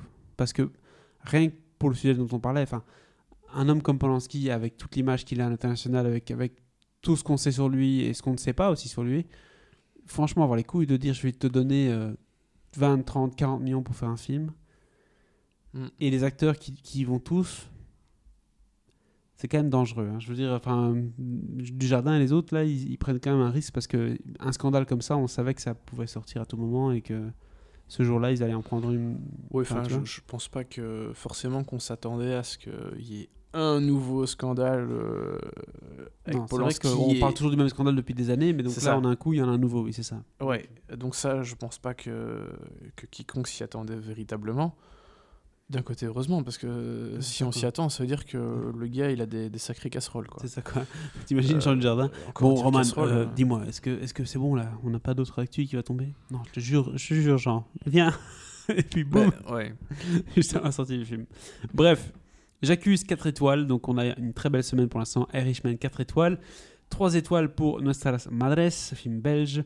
J'accuse 4 étoiles également. Je propose qu'on se calme un tout petit peu là. On a fait ouf, une critique un peu chaude. C'était pas évident de la faire Ouais, celle-là ouais. parce que on n'avait pas très envie de la faire, mais on l'a faite parce que parce qu'on est là pour parler de cinéma après, avant tout. Euh, Parlons des news, on revient euh, aux, aux nouvelles. Pourquoi? Parce qu'il y a notamment Disney Plus France qui a un lancement officiel, une date de lancement officielle, euh, puisqu'en fait il va se déployer sur le marché européen, mais en général, hein, donc c'est pas qu'en France, le 31 mars 2020. Donc c'est à cette date-là qu'on pourra voir euh, bah, donc les films Disney, les films Pixar, les films Marvel, les films euh, Star Wars, les films National Geographic, attention c'est important. Oui. donc on aura quand même du très très lourd sur Disney+. Euh, certains coquins ont déjà euh, la plateforme, notamment aux États-Unis. Ben, elle, est, elle disponible depuis aujourd'hui, hein, donc euh, Voilà. voilà, l'épisode de, de Mandalorian, euh, Numéro le premier épisode est Parce sorti. chaque semaine, hein, ils font. Ouais, le deuxième c'est déjà euh, vendredi, je pense, ou samedi. Ouais, ils font ça vite. pour Et puis après, ce sera toute la semaine. Ben oui, moi je suis assez. Honnêtement, vu qu'on n'a aucune date pour Disney, j'ai aucun souci à te dire que l'épisode est déjà sur mon ordinateur. Mais, mais je trouve que de- en France, par exemple, c'est. C'est un, peu, euh, c'est un peu compliqué ce genre de choses parce qu'ils savent que la plateforme sort donc le 31 mars, mais tu vas voir, hein, les critiques séries, ils vont déjà tous te dire, euh, ils vont déjà tous te faire la critique du, Mais du en fait, truc. je trouve que honnêtement, le fait de, de, de lancer la plateforme en différé, Bah, je trouve- c'est c'est casse-gueule. je trouve ça super intelligent en fait. Ah ouais? Parce que c'est c'est une machine à hype en fait. Tu vois ce que je veux dire? Quand tu sors tout en un jour, Ouais, mais s'il y a vraiment une hype, Mais parce que là, les gens vont, vont Les- les télécharger, gens- ils bah, vont, bien sûr. mais bien sûr. Mais donc tu acceptes que tu vas perdre des gens sur Mandalorian, etc. Mais tu vas en gagner beaucoup parce que plein de gens dans le monde entier vont voir Mandalorian. Ils vont sans doute aimer, j'espère. Et ils vont dire, oh putain, c'était bien et tout. Et puis ils vont avoir, euh, trois mois plus tard, dans leur pays, boum, bam, Disney Plus arrive avec la saison 2 de Mandalorian en production, etc. Et donc ils vont dire, ah, j'ai adoré, allez hop, je paye les 5 euros. Tandis que si tu dis, euh, tu- on sait rien et boum en un coup, tu vas avoir tous les fans de Mandalorian Star Wars qui vont prendre, ça c'est sûr, donc tu les auras déjà eux, mais tu vas pas spécialement intéresser tous les autres. Et donc faire un peu un Game of Thrones téléchargé illégalement, euh, tu vois, comme euh, c'était un peu le début de la série, ouais, ouais. ça va créer du hype et après tu peux leur vendre le- la solution quand tu arrives. Peut-être, peut-être. et ils ne vendent pas que Mandalorian à ce moment-là, je pense. Donc il y aura. euh, Non, non, mais ils ont X séries euh, Ah, oui, euh, Marvel en prod. High School euh, Musical, Il y a le film euh, La Belle et le Clochard là aussi qui est dispo déjà? Honnêtement, je trouve que leur catalogue. Ils font pas euh, du rêve de ouf. hein. Et Clochard version live action. Si ça sort pas au cinéma, c'est qu'il y a un problème. hein. Je crois qu'on en a parlé en plus. Un jour, ils avaient euh, sur Twitter, ils avaient. euh, Montrer tous les Balancer trucs, tous genre les euh, trucs tous qui les allaient films à la ouais, Jack Black. Il n'y a pas de Jack Black dedans, mais il y a un autre gros euh, euh, qui fait le ménage ou des tous trucs comme ça. nanars qui sont sortis Oui, dans c'est les ça. années 90 et 2000. Là, tu te dis. Hmm, Madame Doubtfire 6, là, ça existe, ça a Des trucs comme ça. C'est un peu l'idée, ouais. Non, Avec mais le bon, père dans American Pie. On verra bien ce que ça va donner. Ouais. Je pense que. Je pense qu'ils ont assez de moyens pour produire des trucs intéressants et intelligents. Mais il me semble que j'ai lu quelque part que, Mhm. que Kevin Feige, donc le, le boss de Marvel, Ah oui, j'ai vu ça. avait a dit que euh, il allait falloir euh, suivre les séries Disney salaud. Plus pour comprendre les films. Et j'ai envie de lui dire Non, non, non, putain, il a pas dit ça. Il a dit Ah.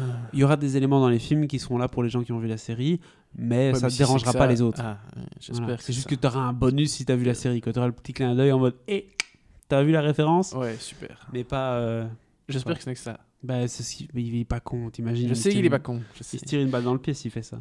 Ouais, mais pas, pas tellement. Oui. Pas tellement. Spider-Man Into the Spider-Verse, on, on- on part de Disney, on va chez Sony. Euh, gros succès, le premier hein, du nom. Ah bah Euh, ouais. Énorme succès, écrit par Phil Lord et Chris Miller. Ils reviennent pour écrire le deuxième, donc qui va être en production. Euh, et cette fois-ci, petit, petit changement, hein, c'est qu'il y aura euh, éventuellement Spider-Man. C'est ça, Spider-Man? Non, non, c'est pas qu'il y aura. euh, non. C'est pas évidemment, c'est c'est Non, en fait, il y a- y, y une animatrice euh, de film d'animation qui a dit que, sur Twitter que s'il faisait Spider-Man, enfin s'il l'incluait dans le film, elle voulait l'an- l'animer, tu vois. Alors les gens s'emballent, Ah, il va y avoir Spider-Man. Non, Ah oui, ok. il va pas y c'est avoir. Spider-Man. Il n'y a même pas Chris, Chris Lord qui a liké le tweet, un Les gens truc comme ça. bien, tu vois. Ok. Les gens aimeraient bien. Donc ils ont envoyé une Je suggestion. pense que ça peut être cool.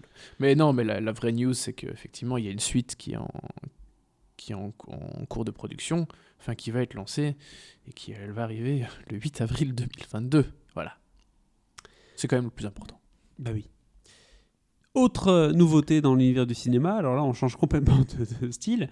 Ouais. On revient chez nous en Europe et plus particulièrement en France. Et je vais t'ajouter une petite news par rapport à ça euh, qui vient de tomber euh, alors qu'on enregistre. Mais enchaîne là-dessus. Ben, donc vous vous rappelez l'année passée, il y a eu le, le tout premier César du public, le prix du public, euh, qui est remis au, au film qui est numéro un au box-office français.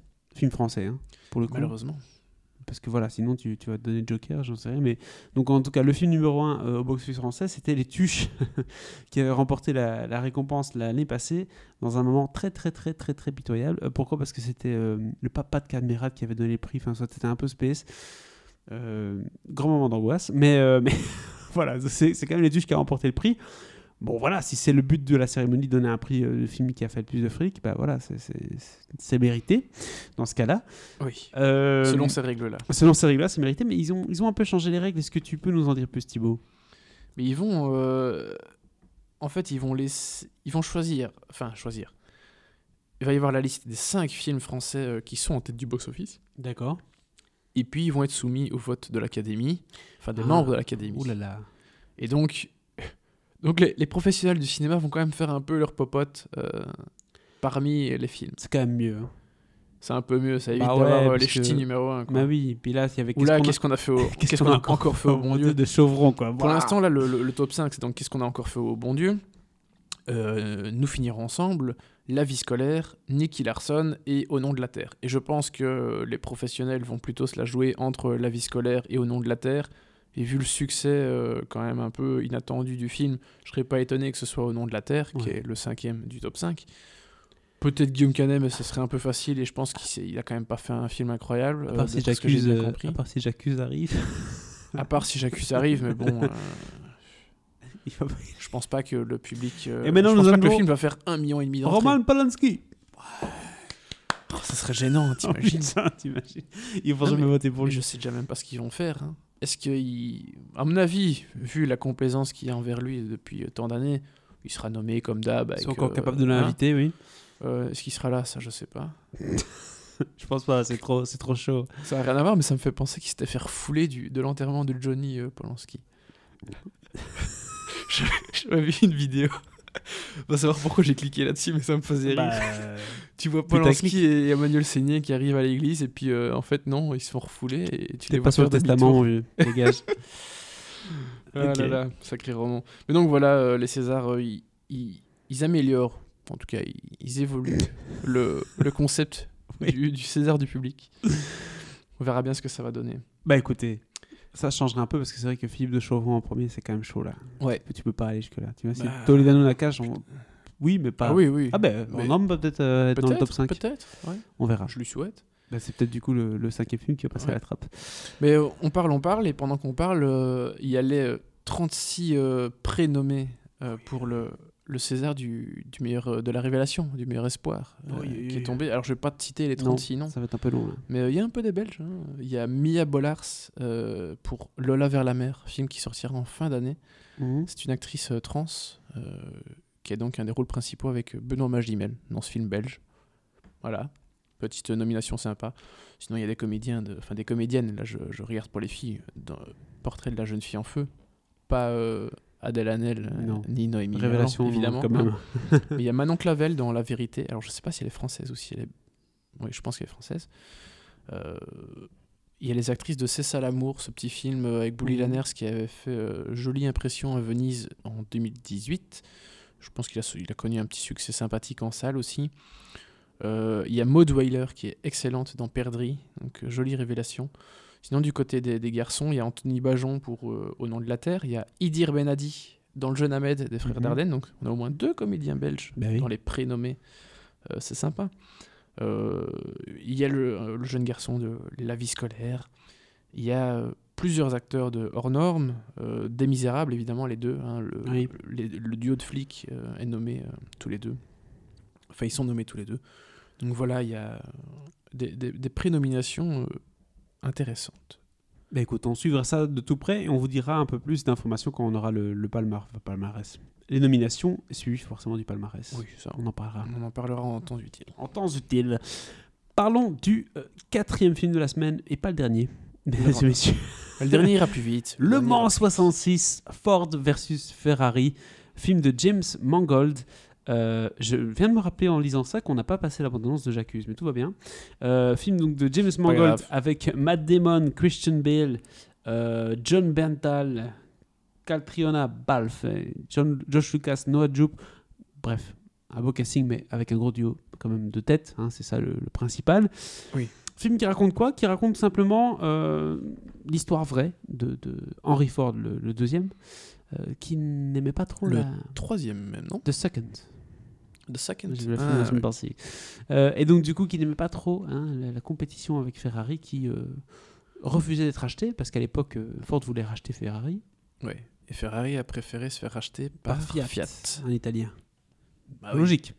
Et donc, du coup, bah, Ford n'a pas aimé, surtout qu'il s'est fait traiter de gros. Euh, et alors, il a dit euh, Bon, On va les baiser, on va faire une voiture de sport, vous allez voir, ça va être fantastique. Et il a foutu euh, Carroll Shelby, qui était un, un héros américain de l'automobile, qui avait gagné les 24 heures du Mans, sous le projet, en mode Écoute, vas-y, Coco, joué par Matt Damon, tu vas nous faire une voiture dans, en trois mois. Voiture qui peut gagner les 24 heures du Mans. Il va s'associer avec Ken Miles, un, un des un pilote britannique, je sais pas très bien ce qu'il fout là, mais il est là aux États-Unis. Une tête Et- brûlée. oui, ça c'est clair. hein, Un tempérament. Bip, bip, bip. Non, c'est- un sacré tempérament. Ouais, ouais. Euh, et tête brûlée. Qui, euh, qui bah, voilà, euh, est, est un, est un pilote euh, émérite. Et ensemble, ils vont bah, s'associer, créer une petite boîte pour, euh, pour faire ensemble cette voiture et tenter de gagner les 24 heures du Mans pour notre ami Ford. On s'écoute tout de suite un extrait de la bande-annonce. Regarde là-bas. Là-bas, c'est le tour parfait. Tu peux le voir. Je crois que oui. Peu de gens y arrivent. Carol Selby Peut-être. Lee Iacocca, Ford Motor. Imaginez que Monsieur Ford veuille construire la voiture de course la plus puissante que le monde ait jamais vue pour gagner les 24 heures du Mans. Qu'est-ce qu'il faudrait? Il faudrait quelque chose qui n'a pas de prix. La vitesse, ça se paye. Mais il s'agit pas de vitesse. Le Mans, c'est de la survie. Il vous faut une voiture qui soit meilleure que tout ce qu'Enzo Ferrari ait jamais construit.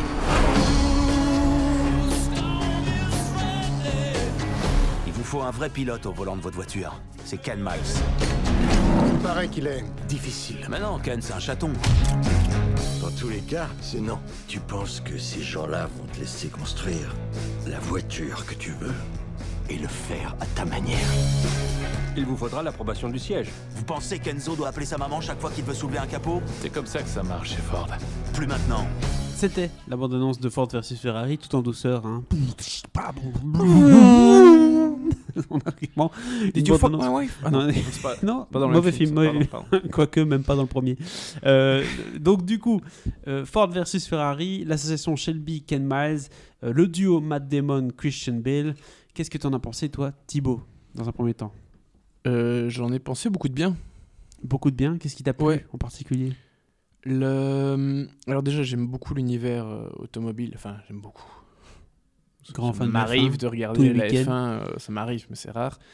Euh, mais non, c'est voilà, c'est un, un univers que j'aime que j'aime relativement bien. Euh, et j'aime bien voir des films euh, qui traitent de l'automobile. Euh, je, je pense qu'un des derniers grands films euh, relatif, re- relatif à, à ce milieu, c'était Rush quand même, Tout à fait. de Ron Howard, qui était vraiment excellent. Et puis j'aime bien Matt Damon, Christian Bale, donc forcément déjà voir ces deux gars côte à côte dans un film, ça fait toujours plaisir. Ça fait plaisir de voir un film qui a, euh, qui a de l'envergure. Euh, C'est vrai que j'ai un, un mot que je n'utilise pas beaucoup, mais tu l'as euh, bien dit. Joliment introduit. Et, et je pense qu'il convient aussi euh, ici. Certainement. Parce qu'on parle d'une course mythique aussi, les 24 heures du Mans. On parle de voiture mythique, euh, la Ford qui, qui a été construite pour, pour Mhm. cette course. Euh, elle a été utilisée de nombreuses années après par plusieurs écuries, hein, pas juste Ford. Donc euh, voilà, et puis on parle de, de pilotes euh, emblématiques aussi, donc euh, surtout les, les, les personnes qui seront aussi dans l'équipe de Ford, parce qu'il n'y a pas que Oui. il y a pas que Ken Miles, euh, bien que ce soit le, le pilote principal, euh, mais euh, il n'y a pas que lui. dans dans l'équipe Ford, ils sont trois voitures. Il y a McLaren, entre autres. hein. Voilà, donc il y, a des- il y a des gros gros coureurs dans, dans cette équipe-là. dans cette équipe. Mais Ken Miles, c'est celui qui euh, prend la vedette parce que c'est son côté positif, c'est aussi son côté négatif. C'est un, un gros égocentrique. Euh, en tout cas, qui prend toute la vedette et qui n'a aucun problème à ça. Et qui n'est pas bah- contre se faire une petite bagarre s'il faut. hein, Il n'y a pas de souci. hein. C'est ça, c'est ça. Euh, mais on va dire que. on- va dire qu'il. Oui, il est prêt à la bagarre, mais euh, ça pose des problèmes parce que parfois il faut se plier un peu aux règles. Euh, à fait. Et on va dire que ça. Les deux lui jouent des tours. Les deux lui jouent des tours. Clairement. Parce que, pour rappel, dans, dans son équipe, euh, il y a quand même Bruce McLaren et Chris Amon, qui sont eux vraiment des grands, grands champions euh, Bah, de l'automobile. Future légende. À cette époque-là, Ah ils oui. étaient peut-être plus jeunes que lui, mais là, après, ils ont, ils ont pris le dessus. Ah hein. bah, bien sûr, bien sûr. Donc, non, on est, on est sur du très très lourd. Et franchement, la, la, la Ford GT, euh, c'était vraiment une, une voiture emblématique. Donc, euh, À titre d'exemple, en fait, euh, le film, c'est un peu comme si le Qatar euh, investissait euh, 300 millions d'euros dans une équipe de foot et prenait les meilleurs du meilleur pour faire la meilleure équipe avec le meilleur ballon, le meilleur but, le meilleur stade, tout ce qu'on veut. C'est un peu ça. hein, euh, Henry Ford donne carte blanche à Shelby euh, pour euh, constituer son équipe, pour construire la bagnole. euh, ouais, ont- parce que Ford est absolument pas. Enfin, ils sont présents dans aucun sport automobile. Ford, pas, non. Ford, c'est la bagnole euh, pépère. Du ricain, du- moyen. Ouais, c'est ça. C'est la petite bagnole. C'est même pas une bagnole familiale, mais c'est vraiment le, le truc de base quand t'es américain. T'as une Ford, quoi. Ouais. Et donc, forcément, c'est pas une voiture de course. Et quand, quand t'as un gars chez Ford qui dit que son but c'est de se lancer, enfin que pour lui, pour redynamiser la marque, euh, il faut se lancer ouais. dans, dans le sport automobile et euh, il veut gagner euh, les 24 heures du Mans, t'es là, ah ouais, quand même. Donc tu pars. euh, Ça a demandé du budget, ça. hein. je veux dire, c'est- c'est c'est- c'est Lada qui veut se lancer en F1, quoi. Ouais. Presque. Oui, tout à fait. Donc voilà, il y a du boulot. Il y a du boulot, a du donc le film pour ça est passionnant parce que tout ce, ce récit de est-ce qu'on va y arriver, est-ce qu'on va construire la voiture, comment on va la construire, qui va la piloter, euh, toutes ces c'est les questions qu'on se pose pendant le film. Ah oui, ça s'est pas fait en un an en plus. Ah non, non, non. Euh, et donc, euh, qui va du coup la piloter? Dans quelles circonstances? Est-ce qu'on va jouer dans les règles? Est-ce qu'on doit faire la photo? On ne doit pas faire la photo Donc, Il y a toutes des questions comme ça qui se posent. Et un des sujets du film qui, pour moi, est assez intéressant, outre la relation entre Carol Shelby et Ken Miles, qui est un peu le, le conflit central du film, hein, Mhm. il y en a un qui est un peu plus yes man, l'autre qui est clairement le chien fou en dehors de sa cage. Il y a le côté, en fait, de la critique un peu de la société actuelle, en tout cas un reflet, parce qu'on voit clairement les différences de mentalité entre, d'un côté, une génération peut-être plus âgée qui dit aujourd'hui, il faut fermer sa gueule, tu vas travailler, euh, on trouve le bonheur en travaillant, blablabla. Bla, bla, bla. Ouais, ouais. Et une génération peut-être un peu plus jeune qui a tendance à dire bah non, il faut faire euh, vivre pour le maintenant, il faut pas. euh, les règles, c'est pour être à la poubelle, blablabla. Donc Et il y a ce même propos-là dans ce film-là, qui est un film dans les années 60. Ben, on peut retrouver les mêmes thèmes aujourd'hui. Donc ça, pour moi, c'était un des gros points forts du film. C'est d'ailleurs même le sujet central, parce que finalement, le conflit Ford-Ferrari, c'est pas l'intérêt du film. On voit pas Oui. Ferrari euh, dix fois dans le film qui est là, on va les avoir. Enfin, tu vois, c'est pas. On les voit un petit peu, mais c'est pas. Non, c'est plus un contexte. Même si ça. il est important. hein, et, Bien sûr, il fait avancer le récit, Il symbolise beaucoup de choses. Mais effectivement, c'est pas le, le sujet C'est principal. pas le sujet principal. Le sujet principal, c'est vraiment est-ce qu'on est qu'on s'adapte ou pas Comment est-ce qu'on s'adapte Est-ce qu'on joue dans les règles Oui ou non Enfin, c'est c'est vraiment ça les thèmes du film. Ouais. Et c'est des thèmes tout à fait actuels et intéressants euh, pour n'importe qui, pour des hommes et pour des femmes. Je dis ça parce que c'est quand même un sujet très. euh, Enfin, le contexte du film est très machiste. Enfin, c'est très euh, des mecs, quoi. Oui, c'est on est l'automobile. au milieu, euh, milieu des années 60. ça sointe. euh, je veux dire, voilà, c'est c'est un film de mecs de dur, quoi. hein, de, de- un peu comme des films qu'on pouvait voir dans les années, justement. euh, Peut-être pas 60, mais après, il y en a eu beaucoup des films comme ça, un peu classiques à l'ancienne, euh, avec euh, la, la fraternité entre deux mecs improbables, tu vois, un truc comme ça. Mhm. Il y a ce côté-là qui est assez plaisant et qui, pour moi, est aussi, aussi un, un peu le point faible du film. C'est-à-dire que il y a des grosses ficelles qu'on voit et que, voilà, il y a la recette du film, euh, du film de. de, de- de- les- le duo improbable, etc., qui fonctionne et on va y arriver parce qu'on est des ricains. Il y a un peu tous ces, ces ficelles-là, peut-être un peu plus classiques, Ouais, ouais.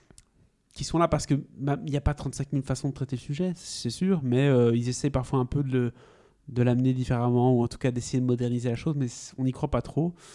Et pour moi, c'est parfois un peu grossier, pas super bien, pas très fin dans, dans la manière dont c'est amené. Euh, je prends un exemple qui pour moi est assez, assez troublant dans le film. La, la relation.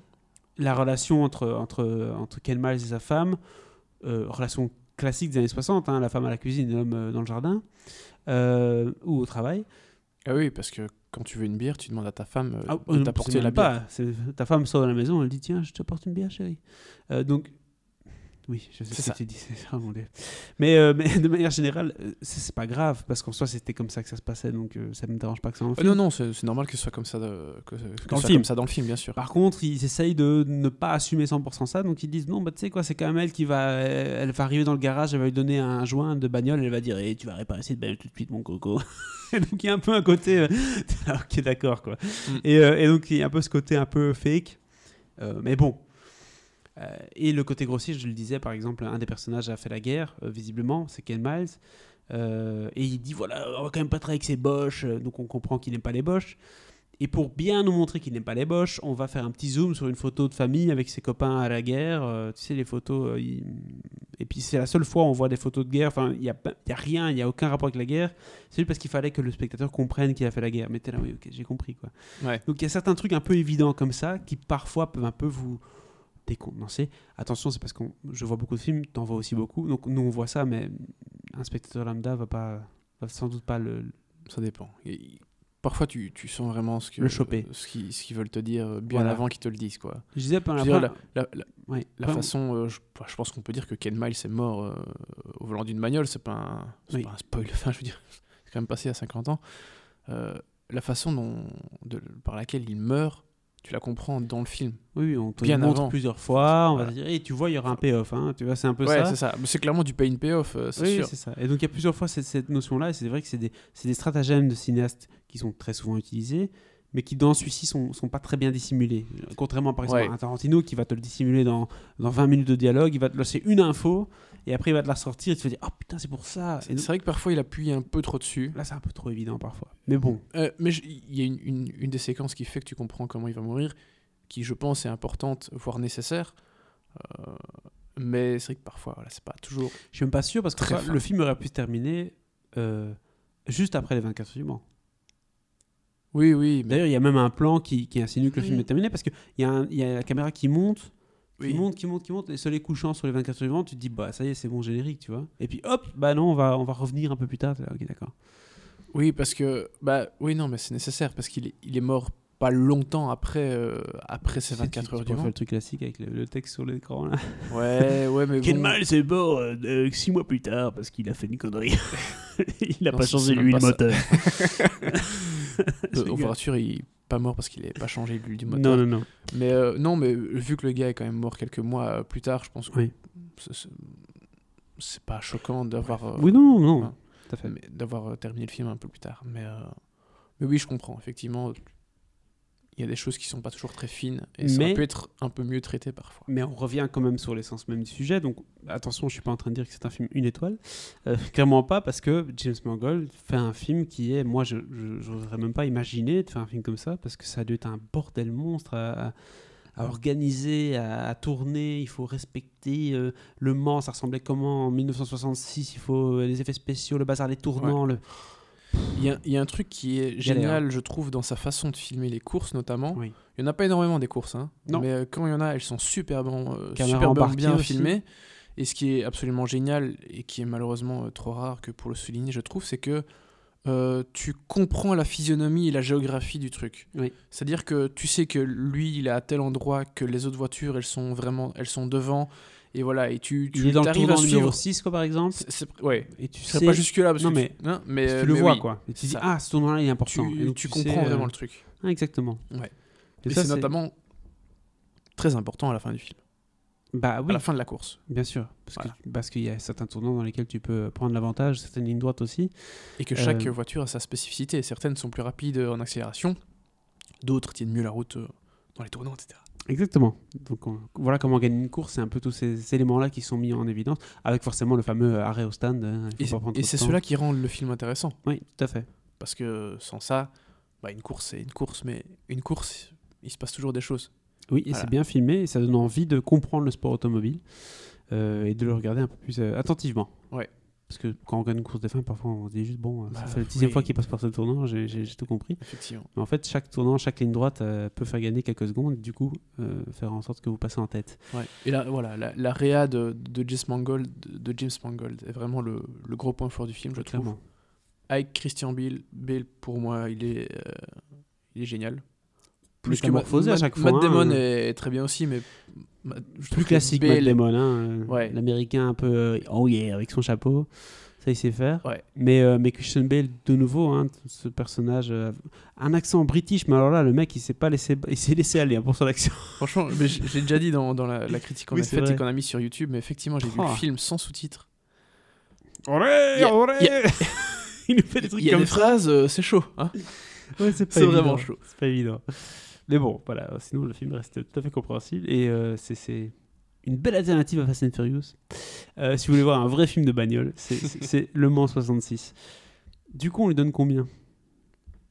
Moi, je lui ai donné un bon 3 étoiles. hein. C'est 3 étoiles. oui, Non. tout à fait. Non, je crois que tu donné 4 à l'époque. J'avais peut-être donné. Non, Ouais. j'ai donné 4. Ouais, je pense. Allez, mais moi, j'aurais donné plus. 3 de toute façon. Je sais Donc, plus, mais euh, ouais, 3. Non, 3, c'est très 3 bien. étoiles Ça euh, pour Le Mans 66. Film qu'on verra sans doute aux Oscars pour certaines catégories, notamment Christian Bale, second rôle. Ça me paraît être. euh, Peut-être niveau des comédiens. Pour le reste, je pense pas qu'on le verra. euh, Réal quand même, hein. attention, il y a du boulot quand même. hein. Ouais, mais il va y avoir du lourd. aux Oscars, Ouais, je pense. je pense qu'il y a du très Ouais. très lourd comme d'habitude, mais 10 films, donc on sait jamais. Ah non, c'est le meilleur film, ça non. Euh, Ils ont tellement changé ces dernières années que je sais plus à combien On on, est. plus Si on on est à 5 ou 10. euh, On sait plus qui on est, ça devient fou. Passons avant, presque à la fin. pre- presque à la fin. Mais là, minutes. j'ai- on l'avait dit, hein, c'est euh, Semaine Irishman, Ouais, on va ouais. faire un podcast 3h30, hein, c'est parti. Euh, news tournage, parce qu'on on parle un peu des tournages, parce qu'il y, a- il y a deux, trois tournages en cours aux États-Unis. Euh, un de Dune, qui est terminé avec de, de- Denis Villeneuve, mais ils ont annoncé qu'il y aurait un, un Dune 2. Donc, C'est- déjà terminé euh, le tournage de Dune Bon, en tout cas, c'était déjà bien bien entamé, donc je sais pas si c'est fini fini, Je sais mais pas du tout. Mais oui, c'est possible. C'est possible. Voilà. Donc apparemment Dune euh, aura déjà un 2. Ça c'est souvent une information quand même assez particulière quand on n'a même pas encore eu le premier. En général, ils font ça quand ils combinent les tournages, mais euh, je ne sais pas si c'était le cas euh, sur ce film-ci. Non, non, je pense pas. Mais voilà, donc c'est clairement une bonne nouvelle pour les fans de Denis Villeneuve qui, qui va être bien occupé pendant les prochaines années, ça c'est sûr. Mais attention, il y aura une série hein, en, en parallèle avec le Ouais, film. ouais, on en avait déjà parlé. Ouais, ils ont... Dune de Sisterhood sur HBO Max du coup. Exactement. Exactement. Il y a une, une série qui est aussi en, en cours. D'ailleurs, c'est le donc le, le, le, le gars qui a coécrit euh, le premier Dune, euh, qui était euh, showrunner de la série. Il ne l'est plus parce que ce qu'il a proposé pour la série ne plaisait pas trop aux executives. Donc, il va se concentrer sur euh, l'écriture d'un second, euh, enfin d'une suite à Dune. Voilà. Exactement. Et donc. Ils donc, se dire qu'ils ont, ils ont quand même confiance déjà, même si euh, le film est en, en post-prod visiblement. Donc, je suppose que le tournage est terminé. Alors, vous allez voter, ouais, mais attends, mais c'est quoi? C'est une bonne quoi nouvelle. C'est-à-dire qu'ils ont confiance en leur matos. Tout à fait. Et il faut savoir qu'il y a une vingtaine de livres hein, de la série Dune. euh, oui, oui, Dune, c'est voilà. pas juste un bouquin. euh, Voilà, tout le monde donc, dit Dune. Ne vous dites un pas c'est le Hobbit non, a- euh, Repetitas où on va vous copier-coller euh, des gens qui marchent dans la nature. Non, non, donc Dune, c'est une vingtaine de livres, 6 écrits par, par Herbert, donc le, le créateur. Et puis après, euh, le su- les suivants ont été écrits par ses fils, donc c'est une, une entreprise familiale. Ouais. Donc on n'est pas dans le cas de Lucas. Euh, de Dune, clairement, c'est attendu, hein, décembre 2020 pour le premier euh, de, de Nivelle, donc je suppose qu'ils ont bientôt fini le tournage quand même, s'ils doivent faire tous les effets spéciaux et tout. Ouais, ouais, ouais. Peut-être qu'on le verra à Venise, qui sait, en 2020 Je pense pas. Tu penses pas? Non, non. Si c'est sorti en décembre. pff, Non, non, non. Venise, non. Film Peut-être, peut-être Toronto, mais non, je pense pas non plus. Bah, euh, Moi, le genre de film, non, il va aller dans aucun festival. Ils vont putain, juste le sortir en fin d'année. euh, Ouais, ouais. Décembre, c'est trop tard. On verra.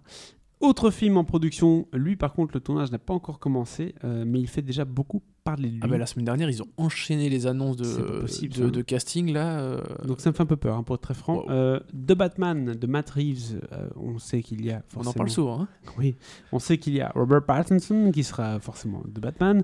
On sait aussi euh, qu'il y aura euh, Zoe Kravitz. Zoe Kravitz en Catwoman. Catwoman, Jeffrey Wright en commissaire Gordon, l'homme mystère sera Paul Dano. Et ouais, Donc ça c'est sympa. Je suis très content. ah, j'adore, j'adore ce Parce choix. qu'avant c'était Jonah Hill.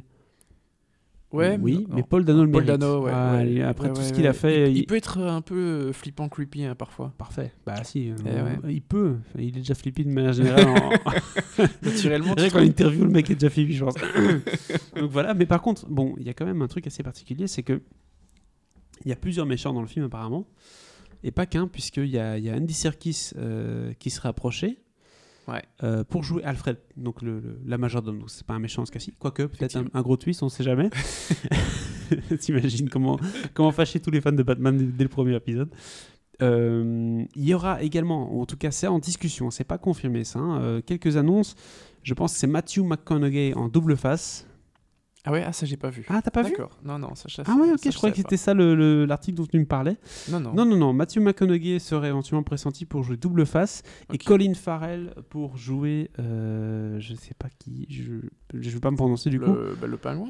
sans doute. Donc euh, il y aurait éventuellement le pingouin aussi en Colin Farrell. Ouais, ouais, ouais, c'est le pingouin. Donc euh, le, le casting Ah, Ma- Matthew McConaughey, là, je- non, ça m'a échappé ça.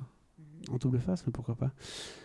Énorme casting du coup, euh, tout ça pour un film, on se dit mais c'est pas possible, ça va durer combien de temps Il va nous faire un, un Scorsese, il va nous faire 3h30 de Batman. Ouais. Mais à mon avis, c'est. euh. Il y, a des- il y, a, il y a de la suite dans les idées. Quand tu fais des, des castings pareils, c'est que tu t'attends à avoir un 2 assez, assez facilement. Écoute, euh, on va voir euh, ce que ça va donner. Moi, j'ai C'est- moi, j'ai toujours peur. Les films où il y a plein de méchants, ça me. pff, Oui, hein, c'est très vite le bordel quand même. Hein. Je préfère qu'il y ait un méchant et on avance comme ça, quoi, tu vois. Ouais, ouais. Et après, dans le 2, tu mets un deuxième, mais. Mais commencer à mettre un peu comme dans Amazing Spider-Man 2, là, où un coup, t'as Mm. as le pingouin qui déboule. Enfin, le pingouin, il y avait un nom. Comment il s'appelle encore? Le rhino, je sais pas quoi.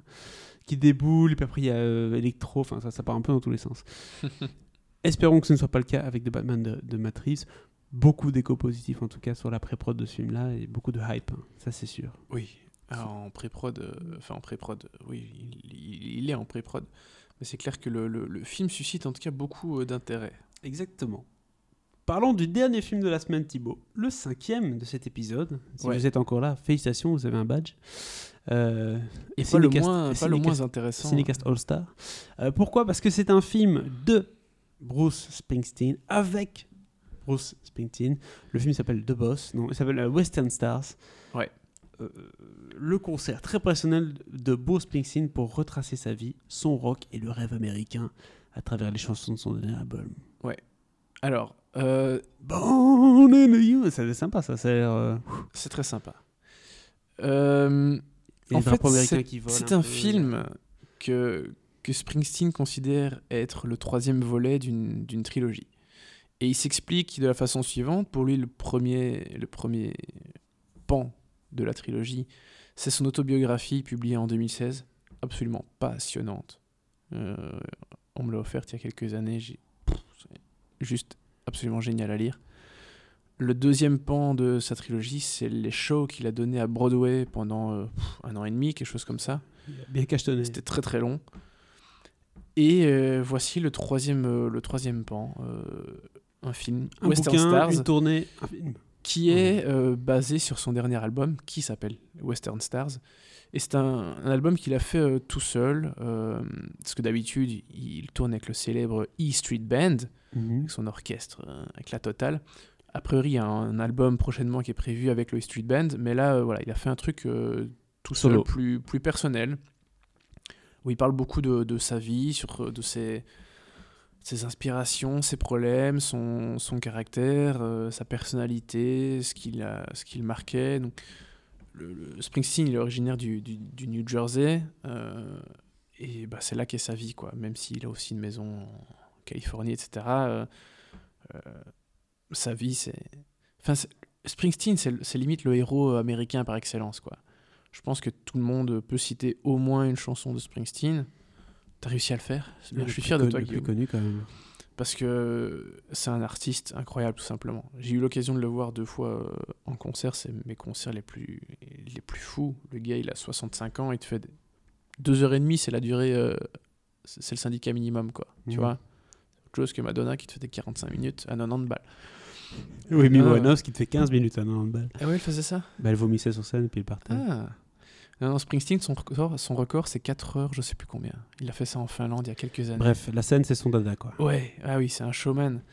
Et euh, mais du coup, pour euh, des fans comme moi, euh, je dois dire que j'ai beaucoup apprécié Western Stars, qui est pas juste un film où on le voit euh, chanter.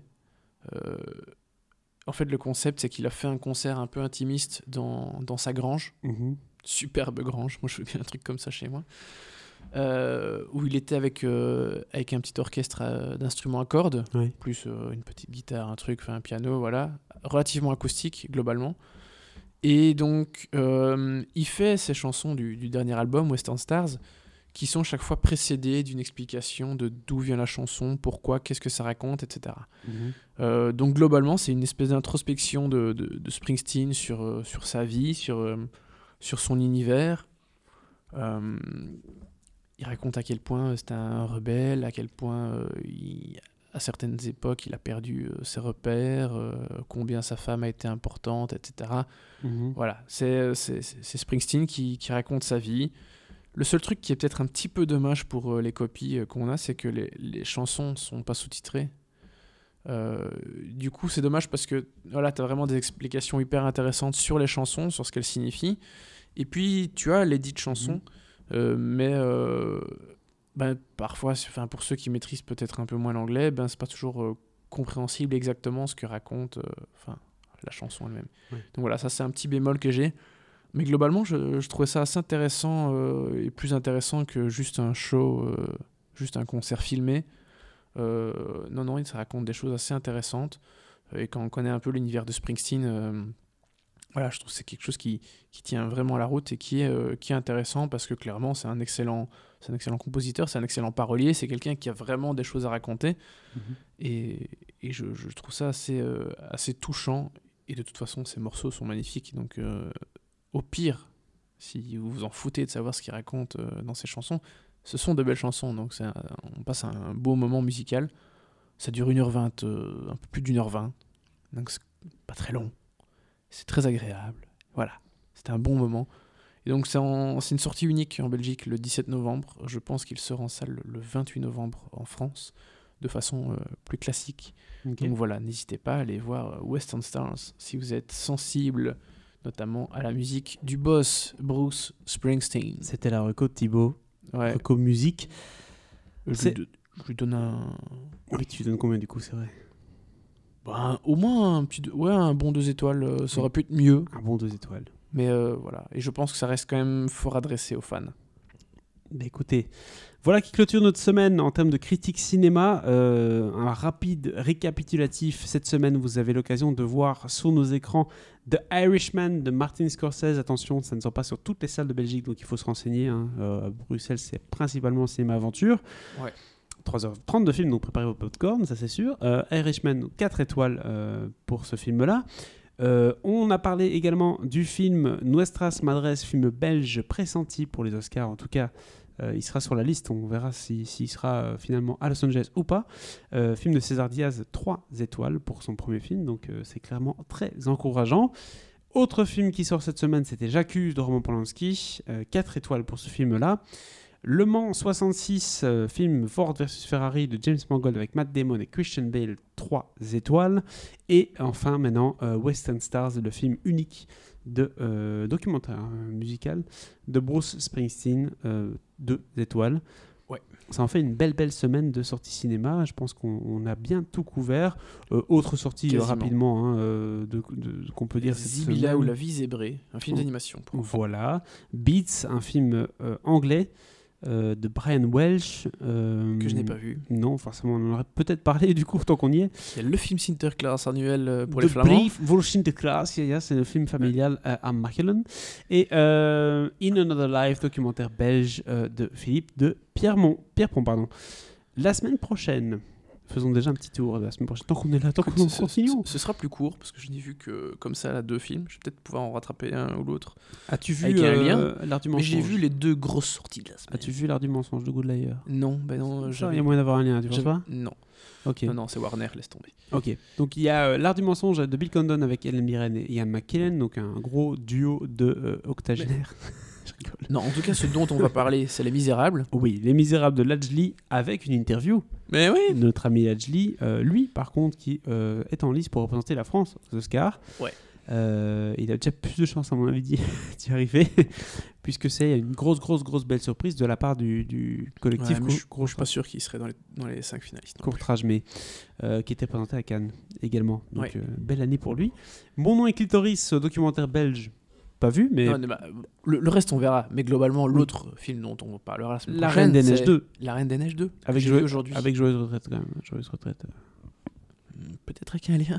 Michel Larocque et Thierry Lhermitte. Oh, Michel Larocque. Oh non, non, non, c'est bon. Je vais essayer d'avoir un lien. Ça va Oh putain, ouais, d'accord, c'est bon, je regarderai. Euh, donc voilà le programme de la semaine prochaine. On espère que vous avez apprécié cette émission. Euh, N'hésitez pas à, vous, à nous suivre pardon, sur les réseaux sociaux et à vous abonner au podcast sur la plateforme de votre choix, ainsi que sur YouTube, où vous avez les différentes critiques disponibles à l'écoute on demand, youtube.com slash cinecastbe. On vous souhaite une excellente semaine. Allez au cinéoche, voyez des bons films, n'allez pas sur votre GSM et euh, enjoy life. C'est ça? Bah oui. Des bisous. À la semaine prochaine. Ciao, ciao. Allez, des bisous.